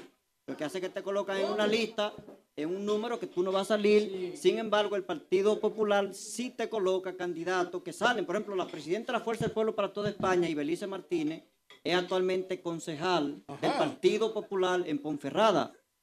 Sí. Tú te buscas un concejal en el Partido... Pero Ibelice Social- Martínez, Martínez Calderón, una abogada nuestra, presidenta de la Fuerza del Pueblo aquí en pero ella, España. ella, ella es de Asua. Ella es de Padre Las Casas, correcto, de Asua. Sí. Yo creo que la conozco. Sí, sí, sí, Sí, la sí. conoce. Entonces, eh, eso está ocurriendo que la comunidad inmigrante no siente ese gran apoyo del partido a nivel de eso, ¿verdad? Pero no hay duda, por ejemplo, de que a nivel de, de facilidades, de, de, de documentación, es el Partido Socialista. De hecho, yo lo apoyo, lo apoyamos, pero está habiendo una migración importante, pero ok. está perdiendo apoyo de los, de los Maestro. Solo para precisar eso, ¿eh? Bien, Eh, bien, bien. ¿Usted me puede permitir hacer aquí un aviso público, maestro? Ah, hágalo, hágalo. Sí, hágalo. un aviso público. Atención, diputado Luis Enrique del Partido de la Liberación Dominicana. Lo he llamado ocho veces a su celular. Lo he llamado ocho veces, diputado honorable Luis Enrique, vocero Pero de los diputados del PLD. Yo no creo que Luis Enrique votara Y por eso. usted, usted no contesta el celular. Él no votó, él lo motivó. Atención, diputado Luis Enrique, que le estamos llamando porque queremos saber si es cierto lo que aquí se dijo, eh, lo que dijo el diputado Ángel Esteves, hijo, dijo aquí que fue una línea del partido para que se votara por ese, eh, esa ley mordaza, la, la ley 124. Entonces queremos hablar con usted, porque usted como vocero... Bueno, esa ley acaba con la actividad política. Ah, bueno. Sí. Eso acaba con todo. Esa ley acaba con Bueno, la que si Luis. Enrique se va a retirar y Dionis Sí. Sánchez también. Bueno, pero, eh, ah, eh, Pero él no con el celular.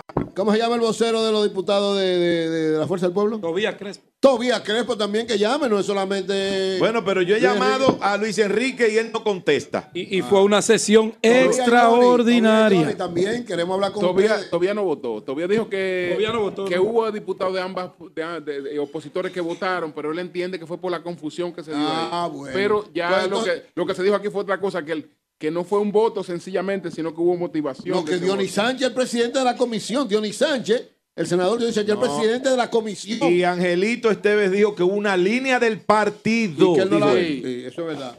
Sí, sí, Hay que aclarar hay que eso. aclararlo. Hay que Señores, aclararlo. ustedes escuchan sonidos de fondo, es que este restaurante 809 está lleno, esto no para. Los dominicanos y otras personas que viven acá en Madrid vienen Ah. a disfrutar de la gastronomía dominicana. Recordamos a sus fundadores, los esposos, Santiago Arias, que Vamos lamentablemente falleció hace un tiempo, y Maribel Judith Ortiz. Eh, Nayib, perdón. Ah, bueno, pues este vamos- restaurante vamos a conversar Sí, 809. Nayib, perdón, mira, me dice uno de los asistentes de Luis Enrique Ajá. que es que él llegó de China esta mañana. Ay, sí.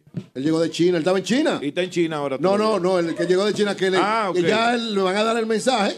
O sea, está descansando, llegó de China. Sí. El lag de China es Y después que termina el sol de la, de la mañana, él Mañana, despierta. mañana él habla, mañana. Ah, él despierta, No, ¿verdad? No, no, mañana él habla. Ah, que sí. mañana él va a dar la información. Pero- que lo él, es de tu partido, ten No, a mí, cuidado. a mí eso no me importa. No, no, ten cuidado. El que lo hizo mal, lo hizo mal. no, no, no, me importa. Si tú, bueno, ¿Y, cómo, eh, ¿Y cómo ese señor supo que él está durmiendo? Él le dijo, mira, Sí, dile que yo estoy durmiendo. dile que yo estoy durmiendo. Porque- aló, soy yo. Porque para él saber eso. Maestro, maestro, él abrió un ojo, él abrió un ojo. No, no, no, le pero él lo fue a buscar al aeropuerto. Dile que yo estoy durmiendo ahora. que yo llegué muy cansado. No, Julio, ¿Cómo era él que decía don Álvaro? ¿Cómo era que decía don Álvaro? Llegaron juntos, llegaron juntos y él se fue a descansar. Entonces, Ah, él- y el otro llegaron y el, y el otro no está durmiendo. no, no, no, no, el otro, el otro no andaba, fue a buscarlo. Ah, y entonces dice ah, que lo dejó descansando, que entonces que por favor, Ay, sí, Ok. Que no lo moleste. que no déjelo descansar, por Dios. Ah, que no lo llame.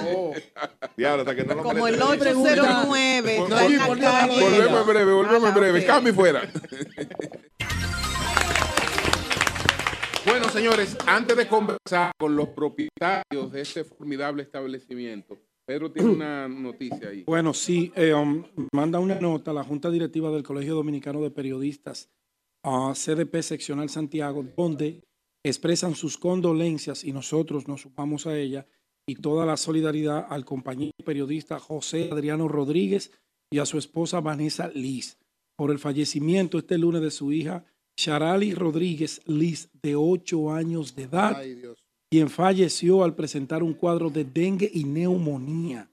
De acuerdo a las informaciones, la niña empezó a presentar un cuadro febril el pasado jueves Dengue. y fue ingresada la mañana del viernes en el materno infantil. Tristemente, la madrugada de este lunes hizo una crisis y presentó hemorragia provocada por el dengue. Qué pena, Paz a qué su pena, alma. nuestra solidaridad. Ay, y a no sí. bajar la guara, o sea, está difícil esa situación con el dengue. Fíjate que, que el jueves comenzó a, a tener síntomas de fiebre y el viernes la llevaron, o sea, no Ay, qué perdieron pena, tiempo. qué No, fue- pena. fue- Bueno, Judy, yo sé que de Baní, porque Ortiz y es Tejada, tiene que, tiene que ser Banileja por ahí. Y. Chamil Arias, que son los actuales propietarios de este, este lugar donde nosotros nos encontramos. 809. 809 Madrid. Buenos días, Judy. Chamil, buenos días, ¿cómo estás? Eh, buenos días, eh, un saludo. Eh, muchas gracias por elegirnos, elegir este espacio para eh, hacer su edición especial aquí en España. Y nada, estamos aquí para servirle a todos los dominicanos. ¿Dónde tú naciste, Chamil? Yo nací en Estados Unidos. Ah, Ajá. sí, pero tu familia ¿Y dónde familia allá de dónde? Mi familia es de República Dominicana, eh, de parte de mi madre, de Así es, que Moca, se, así es que se hace gringo, español y dominicano. y de parte de padre, y de parte de padre es Oriondo de la Laguna Salada. Ok, entonces vamos a ver, ¿dónde, dónde nació Judy? Yo nací en la capital. La capital. Y, y, y esa relación, ¿y por qué tú eres Ortiz y eres Tejada? Que Mis padres son Ortiz y Tejada. Ah, yo creía que tú eras Vanileja. No, mi madre es San José de las Matas y mi padre es de Santiago. Ah, qué bueno, qué bueno. Siempre es así, porque este restaurante ha estado lleno, esto no ha parado. de- Realmente sí. Gracias a Dios sí tenemos siempre mucho trabajo. Bueno, entonces, ¿qué tiempo tienes residiendo tú en España? Más o menos unos 15 años tenemos viviendo aquí en Madrid. ¿Cómo surge la idea de, del 809? 809 empezó. Primero teníamos un restaurante un poco más pequeño aquí al lado. Y luego, hace ocho años más o menos, que pusimos este restaurante. ¿Cómo se llamaba el otro? Fusión. Fusión. Fusión. Y este empezó siendo el Lola. Primero gastronomía española y luego lo cambiamos a gastronomía dominicana. Y aquí estamos. Ah, qué bueno, Ya qué bueno. Y aparte del público dominicano, vienen, por ejemplo, españoles detrás de la cocina. Vienen español, ecuatoriano, colombiano, boliviano. Vienen de todas las nacionalidades. Realmente sí. De los platos que tienen, ¿cuál tiene mayor? Eh, realmente se vende mucho el sancocho. Chivo. el sancocho, el sancocho. Muy bueno el sancocho. Y los mofongos también. Tiene mucha salida. Sí, un sancocho, sí, claro que sí. Claro Yo no sé sí. si el sancocho forma parte de la alimentación consciente de la luz, Sí, pero él sí, se sí. comió como tres platos. No, me comí uno, pero no comí los víveres. Solamente la carne y el caldo. Chamil, Carnívoro. ¿y qué, y qué Son péptidos para producir colágeno. qué- y qué te, qué te motiva a ti, Chamil, a, dejar Estados Unidos y a venir a España? Yo en realidad yo eh, vivo en Estados Unidos, vengo cada tres meses, duro un mes, ayudo eh, a raíz de la muerte de mi padre y todo eso, eh, para seguir su legado. Ajá, tú, Wow, pues, háblanos, de tu papá, ¿por qué sigue tu legado? Eh, mi papá aquí fue una persona muy importante en Madrid, en Europa. Eh, eh, ayudaba mucho a la comunidad dominicana. Eh, fue también una vez candidato a diputado de ultramar. ¿Cómo se llamaba él? Santiago Arias. ¿De qué partido? Santiago Arias. Eh, reformista. Ok, ok. Bueno, bueno. Eh, en el momento de su muerte estaba ejerciendo como vicecónsul en Zurich, Suiza. Ah, Zurich. Sí. Sí. Y nada, entonces él, él importaba mucho lo que es la comunidad dominicana y por eso mismo surgió la idea de este restaurante. Él, él fue que le puso 809. Correcto. Ok, por el boom del 809. Sí, por el ahí- prefijo, se identificaba los colores de los dominicanos y él encontró la, necesidad de un restaurante como este para los dominicanos. ¿Y ustedes cómo, cómo se conocen, cómo deciden asociarse? Eh, no, ella es eh, la esposa de mi padre y yo soy eh, hijo. El hijo de él. Sí. Ah, Lo que hicieron fue que continuar el, El legado, Con- continuaron el continuamos, legado. continuamos el legado. Ella desde el principio estuvo al lado de mi padre, todo lo hicieron juntos y ya cuando él muere yo entro. Y a República. Dominicana, ¿cada Y- qué y- tiempo tú vas? Yo voy, no, incluso hicimos un negocio allá, 809 también, y Ah, usted- el 809 que hay allá es- en República Dominicana. Ah, en República Dominicana. Sí. A raíz de, yo estaba allá, a raíz de, de su muerte, eh, retomé los compromisos aquí y decidí vender allá. Ya. ¿Y la música que te gusta a ti? ¿Cuál es? Me gustan todas, me gustan el, el- me gusta más el, reggaetón. ¿Tú eres Team Lápiz, Rochi o Team El Alfa? Eh, Pero estate tranquila, tú déjalo que responda. el, el- lápiz para mí es muy duro, pero no lo escucho. Pero para mí es duro. Ok. Es duro. Eh, el alfa, le escucho. Para mí es mejor artista, pero mi mejor artista favorito de República Dominicana es eh, Amenazi, el nene. Nene, nene de la amenaza, me Sí. sorprendiste. Porque- Yo Yo di- de entre el- Di el- tu música preferida, entonces ahora. No. Oye, No, la mira, me sorprendiste con el nene de ¿oíste? Yo, yo escucho más la música, la que es urbana, pero más Bueno, eh, melódica. Merengue y bachata me gustan mucho. ¿Y a ti, Judith? Tu música El merengue y la bachata me Ella gustan. de mucho. Sí. Cuéntanos, cuéntanos de, la- de, la- de- de las actividades que, que hacen aquí, cómo aprovecha, sobre todo la comunidad dominicana, que tiene un lugar eh, para disfrutar de su gastronomía, por lo tanto, un lugar para encontrarse, para reunirse. Cuéntanos de las cosas que ocurren aquí. Antiguamente hacíamos karaoke, pero después de la pandemia lo dejamos de hacer. Vamos a tratar de volver a retomar. Vuelvan con pero, el karaoke, por favor. Hubiésemos venido esta noche si ustedes pidieron karaoke. Sí, pero realmente lo tenemos más dirigido a un restaurante, porque eh, queremos hacer más o menos la diferencia entre los restaurantes dominicanos que hay aquí, que tienen más o menos mucha mezcla entre domino, baraja, billar y todas esas cosas. Nosotros solamente queremos ser restaurante, dar el servicio de comida y una buena atención. Pero no tenemos ahora mismo ninguna actividad en especial, simplemente pues servicio de ¿Qué, qué horario trabajan ustedes aquí? Trabajamos de 12 del mediodía a 1 de la noche, de la madrugada. Ok. ¿Y el plato preferido? ¿Cuál es el plato de mayor salida aquí? El mofongo, creo, el mofongo, el chivo. Ok. Pero en paella ustedes son duros. No, Porque- no, pues, esto es España, La paella- ¿no? no, la sí, paella pero española. al principio Y- teníamos, al principio teníamos una fusión. gastronomía dominicana. Pero luego tomamos como objetivo llevar la gastronomía dominicana a Sí. otro nivel. O sea, eh, nuestro objetivo es ese, llevar la gastronomía dominicana para los eh, para los dominicanos que viven Y aquí para la comunidad y también para la comunidad Para la latina y de otros países. O sea, nosotros ten- tenemos la dicha de que el público es 50% dominicano y 50% de otras nacionalidades. Incluso vienen a veces mucha gente de Puerto Rico, de otros países que viven, por ejemplo, en Miami, en Florida, y prueban la comida de aquí, vienen, lo buscan. Los porque- españoles no vienen mucho a comer aquí. Claro que sí. Sí, sí, sí. Eh, por ejemplo, el latino, específicamente el dominicano, el boricua, cuando viene de vacaciones aquí, a los dos días le hace falta el arroz. y lo buscan. es una droga. ¿Qué va? Es el arroz, No, no, es un cereal. Ya, ya. Es un cereal. Pero Bueno, se hace una droga, se hace adicción. el arroz se convierte en, en glucosa Claro. y el paladar Sí, eh, es adicto a la glucosa. Así es. Entonces, Se llama CB1 el receptor. Sí, sí. sí. Bueno, El endocannabis. José La Luz tiene un restaurante. allá. Va- no coma nada. Bueno, vamos, vamos, vamos a colocar los teléfonos de nuevo, recordándole, señores, que estamos aquí disfrutando de este lugar, eh, que agradecemos este toda la acogida que hemos tenido aquí. Si en vienes a 809, Madrid, pasa visita. por aquí por 809. Exactamente. Esto es genial. Vale la pena venir. Fuera de serie. Repita Julio se preguntaba favor, de la calle. ¿por qué se no llama matadero de verdad, eso nada más tiene el nombre. Espera, ¿por qué eso era se en el siglo llama XIX, llamaba así. Chopera, Chopera la calle? Por la cantidad de chopos que hay y que son tipos de árboles, Ah, diferentes tipos de álamos. son árboles. Chopos, árboles. Por eso aquí. la canción de Serrat, señor. Sí, porque allá en Dominicana los popis le dicen ¿Cómo chopo dice- a los pobres. ¿Cómo dice la canción de Serrat? Así mismo. Cántalo, llueve. cántalo, Llueve tú- detrás de los Cántala. Nayib, Nayib, para ver, En la noche, en la noche en, la cara- en el karaoke te lo canto. Bueno, va- vamos a recibir llamadas antes de irnos. Vamos a recibir llamadas. Vamos a colocar los teléfonos. Comunícate 809-540-1065. 1-833-610-1065 desde los Estados Unidos. Sol 106.5, la más interactiva. Adelante, adelante. Buenos días, adelante. Buenos días, mi negro. Adelante, Toli. Ya tú sabes, Toli, cuando, tú vengas aquí a Madrid. Cuando venga a Madrid, visita 809 aquí.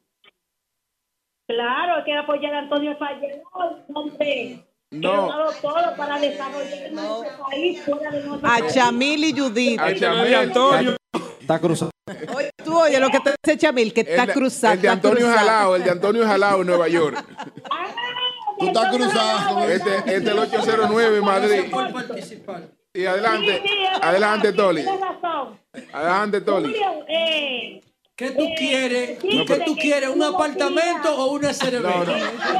A- adelante, Toli. ¿Qué tú quieres, Toli? Pero dejémoslo hablar. O cinco mil dólares en efectivo. No, ella quiere a Yaco Alberti, alcalde de los Alcarrizos. ¿Dónde tú quieres el apartamento? ¿En Villa Altagracia o en la capital? Eh, José Lalo, tranquila. Tranquilo, vamos a dejarla hablar. vamos a dejarla tranquila, José. Adelante, Toli. Tuvimos una actividad con el diputado Jacob Belti el sábado, que era Día de la Familia. Como es un hombre cristiano, un hombre que cree Muy bien por y Jacob temeroso Belti. a Dios, que hicimos, una, eh, hicimos un pequeño encuentro con más de 700 mujeres de aquí de los Alcarrizos en general, y se dio muy bueno, mucha participación de las Qué bueno, Y qué bueno. lado, el próximo síndico ya fue Belti. Por otro lado, Julio, mi negro, decirle a Omar Fernández y a Luis Enrique, el diputado del PLD, y a Luis, el, el, el alcalde que va a estar ahí, que se llama Juan, Ah, pues Luis eh, eh, Alberto. eh, ese- ese es Luis Alberto, Luis ese Luis Alberto es el próximo alcalde Domingo Eh, Este. Luis Alberto, A sí. Luis Alberto y a la, exactamente, y a la candidata a la alcaldesa aquí en Pantoja, que cuentan con mi apoyo. Y yo voy a apoyar a todos los candidatos, y Bien. a Juan Herrera, y a, y a Alberto, que voy a apoyar a mis candidatos, porque soy una creyente de las encuestas Bien. eh, ¿cómo se dice? Pues gracias, Toli. Vamos, vamos a ponerle un punto ahí para que podamos tomar otra llamada. Vamos a ponerle un punto ahí. Va- no, la próxima. Escúchame, Toli. Vamos. Próxima la llamada. próxima llamada. Escúchame, Toli. Buenos días, adelante. Quedó pegada la Sí, adelante. Dos, dos cositas- rapidito. Felicitar al equipo por el esfuerzo que hace llevando eh, el desarrollo de la cultura dominicana fuera, siempre en Estados Unidos o en cualquier otro país, España, donde sea. Y pedirle a José Lalu que le van que no sea tan contradictorio, que no permite que los invitados se desarrollen. Una vez está escuchando un tema y él con su contradicción no deja que, le- que el invitado se desarrolle, eso como que molesta un poco. Gracias. Un consejo, José. Bueno, pues gracias. escuchar el programa. Gracias. Buenos días, No, adelante. no, hace falta esta audiencia. No, Buenos no días, lo buenos maltrate. días. Buenos días, adelante. Haces falta. Buenos días. Bueno, buenos días, adelante. Ahí hay problema con Sí. Vámonos con la próxima llamada. Buenos días, buenos días. Aló, aló. Adelante. Le, le habla el licenciado, el médico Café Bello. ¿De qué? Adelante, vamos a ver. Oye, yo fui torturado en la cárcel de la 40. Sí. Ah, sí. ¿Y qué quiere Oye. decir? Y de aprobarse esa ley, y de aprobarse esa ley, uno ve, uno, uno 20, 24. O sea, la ley del CIN. 1.24, no, Ah, 1.24. no, ella dice que la ley del CIN. Ah, la ley del Sí, CIN. el- ah, el Johnny Aves, Johnny El servicio de inteligencia militar, ahí que viene eso. Balaguer lo legalizó antes de La salir ley de Mordaza, ya le han puesto la ley de Mordaza, eso Sí, hay que sí, echarlo para él la atrás. recuerda. Bueno, pues gracias, gracias. Sí, Allá que van a llevar allí si esa ley siguen Adelante. Y aprobarse esa ley es abrirle la pu- puerta a las cárceles de tortura de la 40 y del 9. Ay. Bueno, pues gracias, hermano. Bueno, gracias, gracias. buenos días. Adelante. buenos días. Sí, buenos días. Oiga, yo quería que me aclararan el Instituto Duartiano o la Cámara de Diputados, porque el año pasado sometieron para que no se moviera el día de Duarte. El ¿Se día. No, permanece, No, no. permanece eh, todavía eso vigente como la ley de 1997. Y el día de Duarte se mueve. el- el Son los religiosos que no se mueven. Debemos Bueno. verlo todo, los religiosos Bueno. y lo de, lo de Duarte y todo. y Bueno, el pero- del trabajo y el pero- día que el buey habló. Pero hasta ahora, hasta ahora Moverlo es. todo. ¿Cuál es la, la situación? Eh, se mueve el próximo se movió lunes. para el lunes. eh, eh, perdón. Para el lunes, lunes El 29. lunes 29, exacto. Es día no laborable en la República Dominicana porque el día de Duarte es 26, viernes se mueve hacia O sea, el la lunes. ley lo que que no dice- cambian Perdón, la ley el lo que dice es lo 27 de febrero ni el 16 de agosto. Eso no se cambia. Pero la ley lo que establece que el viernes 26, o sea, el día 26 es el día de Duarte. se hacen todas las actividades que haya que hacerse. Ahora, el día El de feriado, fiesta, el- va- el feriado no laborable, para el, se- día, para el lunes 29. Bueno, Ah, sí, nosotros bueno entonces, tomamos esta llamada. Tomamos esta llamada. Adelante. Adelante. Adelante. Adelante. Buenos días. Adelante, sí. Por ahí. Qué, qué, qué bien se ven ustedes ahí. Muchas gracias, Sí, no, muchas gracias. estamos bien aquí. Estamos muy en bien. 809, ¿verdad? En 809. Y comimos más bien Madrid. que Lola. Sí, nos hemos, nos hemos sentido súper Muy bien, de verdad que sí. Muy bien. Gracias. Gracias, Ah, Yamil, y no. gracias, Maribel. Dios los ben- los bendiga. Que, escuchen, vamos a escucharlo de nuevo para. con el PLD y Leonel Fernández. ¿Eh? Que ahí mismo, ahí mismo donde ustedes están, Ajá. llevaron a uno de sus compadres más grandes, especialmente Leonel Fernández, a don Arturo del Tiempo Marqués. O sea, que eso da, da pena y da vergüenza que gente todavía de nuestro país. Nosotros también en vivo en los Estados Unidos. Sí, no se oye sí, no, no, no, no, está bien, déjalo que termine. Da vergüenza que nosotros los dominicanos estemos pensando todavía en el PLD y en el Fernández. Yo, Dos, Sácalo del aire. Yo, yo le, pues gracias. lo- No se lo, vaya, que no. le conocí la voz del ¿Quién señor. Sácalo del aire, lo mandó ¿Usted sabe quién era? Heriberto de Peña. Ah, Sí. no, no, no, no, no, Heriberto de Julio, Peña. Julio, permítame antes de Heriberto de irnos. Peña murió. Eh, Permítame- no, no, ese no. Ese, es que hay muchos Heriberto de Peña. Permítame. HDP. Ey, no, no, No. Heriberto de Peña. Estamos en Madrid, te van a amordazar la lengua esa visperina que Mire, maestro, permítame enviarle un saludo a un gran seguidor de nosotros en Barcelona, aquí en España. Se llama Rodney Ramírez. Él siempre nos escucha. Un fuerte abrazo para ti, querido amigo, allá en Barcelona. Pórtate Bueno, bien. Entonces, Lea, ¿dónde estamos mañana? Ah, Mañana estamos en el consulado dominicano. El Y mañana sí vamos a hablar Aquí también, en Madrid. además de con, con el cónsul y el personal del consulado, con la antropóloga, la doctora Cata Núñez. Porque como la luz no cree que se puede trabajar con esos jóvenes Sí se puede, que pero no pertenecen. así. ah, No, pero, no Bueno, con charla. pero ella te va a demostrar que sí se puede porque Bueno. es mucho más que La charla. pandilla se Bueno. enfrentan con, esta- con derechos. Bueno. Ok, Bueno. la dirección del consulado, eh, el consulado es Paseo de la Castellana 128 en Chamartin, 28046. Ahí estaremos mañana en un programa especial hablando de todo lo que está haciendo el consulado, de toda la, la comunidad que podamos entrevistar y además algunos entrevistados especiales. Bueno, Maribel Judith, eh, gracias. Chamil. Eh, a Chamil, a gracias, Judith hermano. Ortiz, muchas gracias. A Chamil Arias, muchas gracias. Y, qué Éxito. bueno, Julio, que en el día de hoy, en dos fundó, ¿no? situaciones diferentes, Sí. hemos Gracias. escuchado lo mismo, el interés de hijos y otros ejecutivos de mantener el legado de los Así es. fundadores. Lo escuchamos esta mañana en el desayuno del Popular, Así es. que sí. decía Paniagua, eso mismo, o sea, ese legado creado El por legado don Alejandro Alejandro Grullón. Y sus compañeros, ten- tenemos el compromiso de continuarlo. Y ahora dice Chamil, sabemos que su papá murió recientemente, algo que sentimos, pero él tiene el compromiso de mantenerlo vivo a través Su de, esta- legado, de este Así es. restaurante, ¿verdad? Felicidades. Gracias, gracias. Gracias, Muchas gracias. señores. Muchas felicidades, muchas Gracias, gracias. gracias. Gracias Cambio fuera.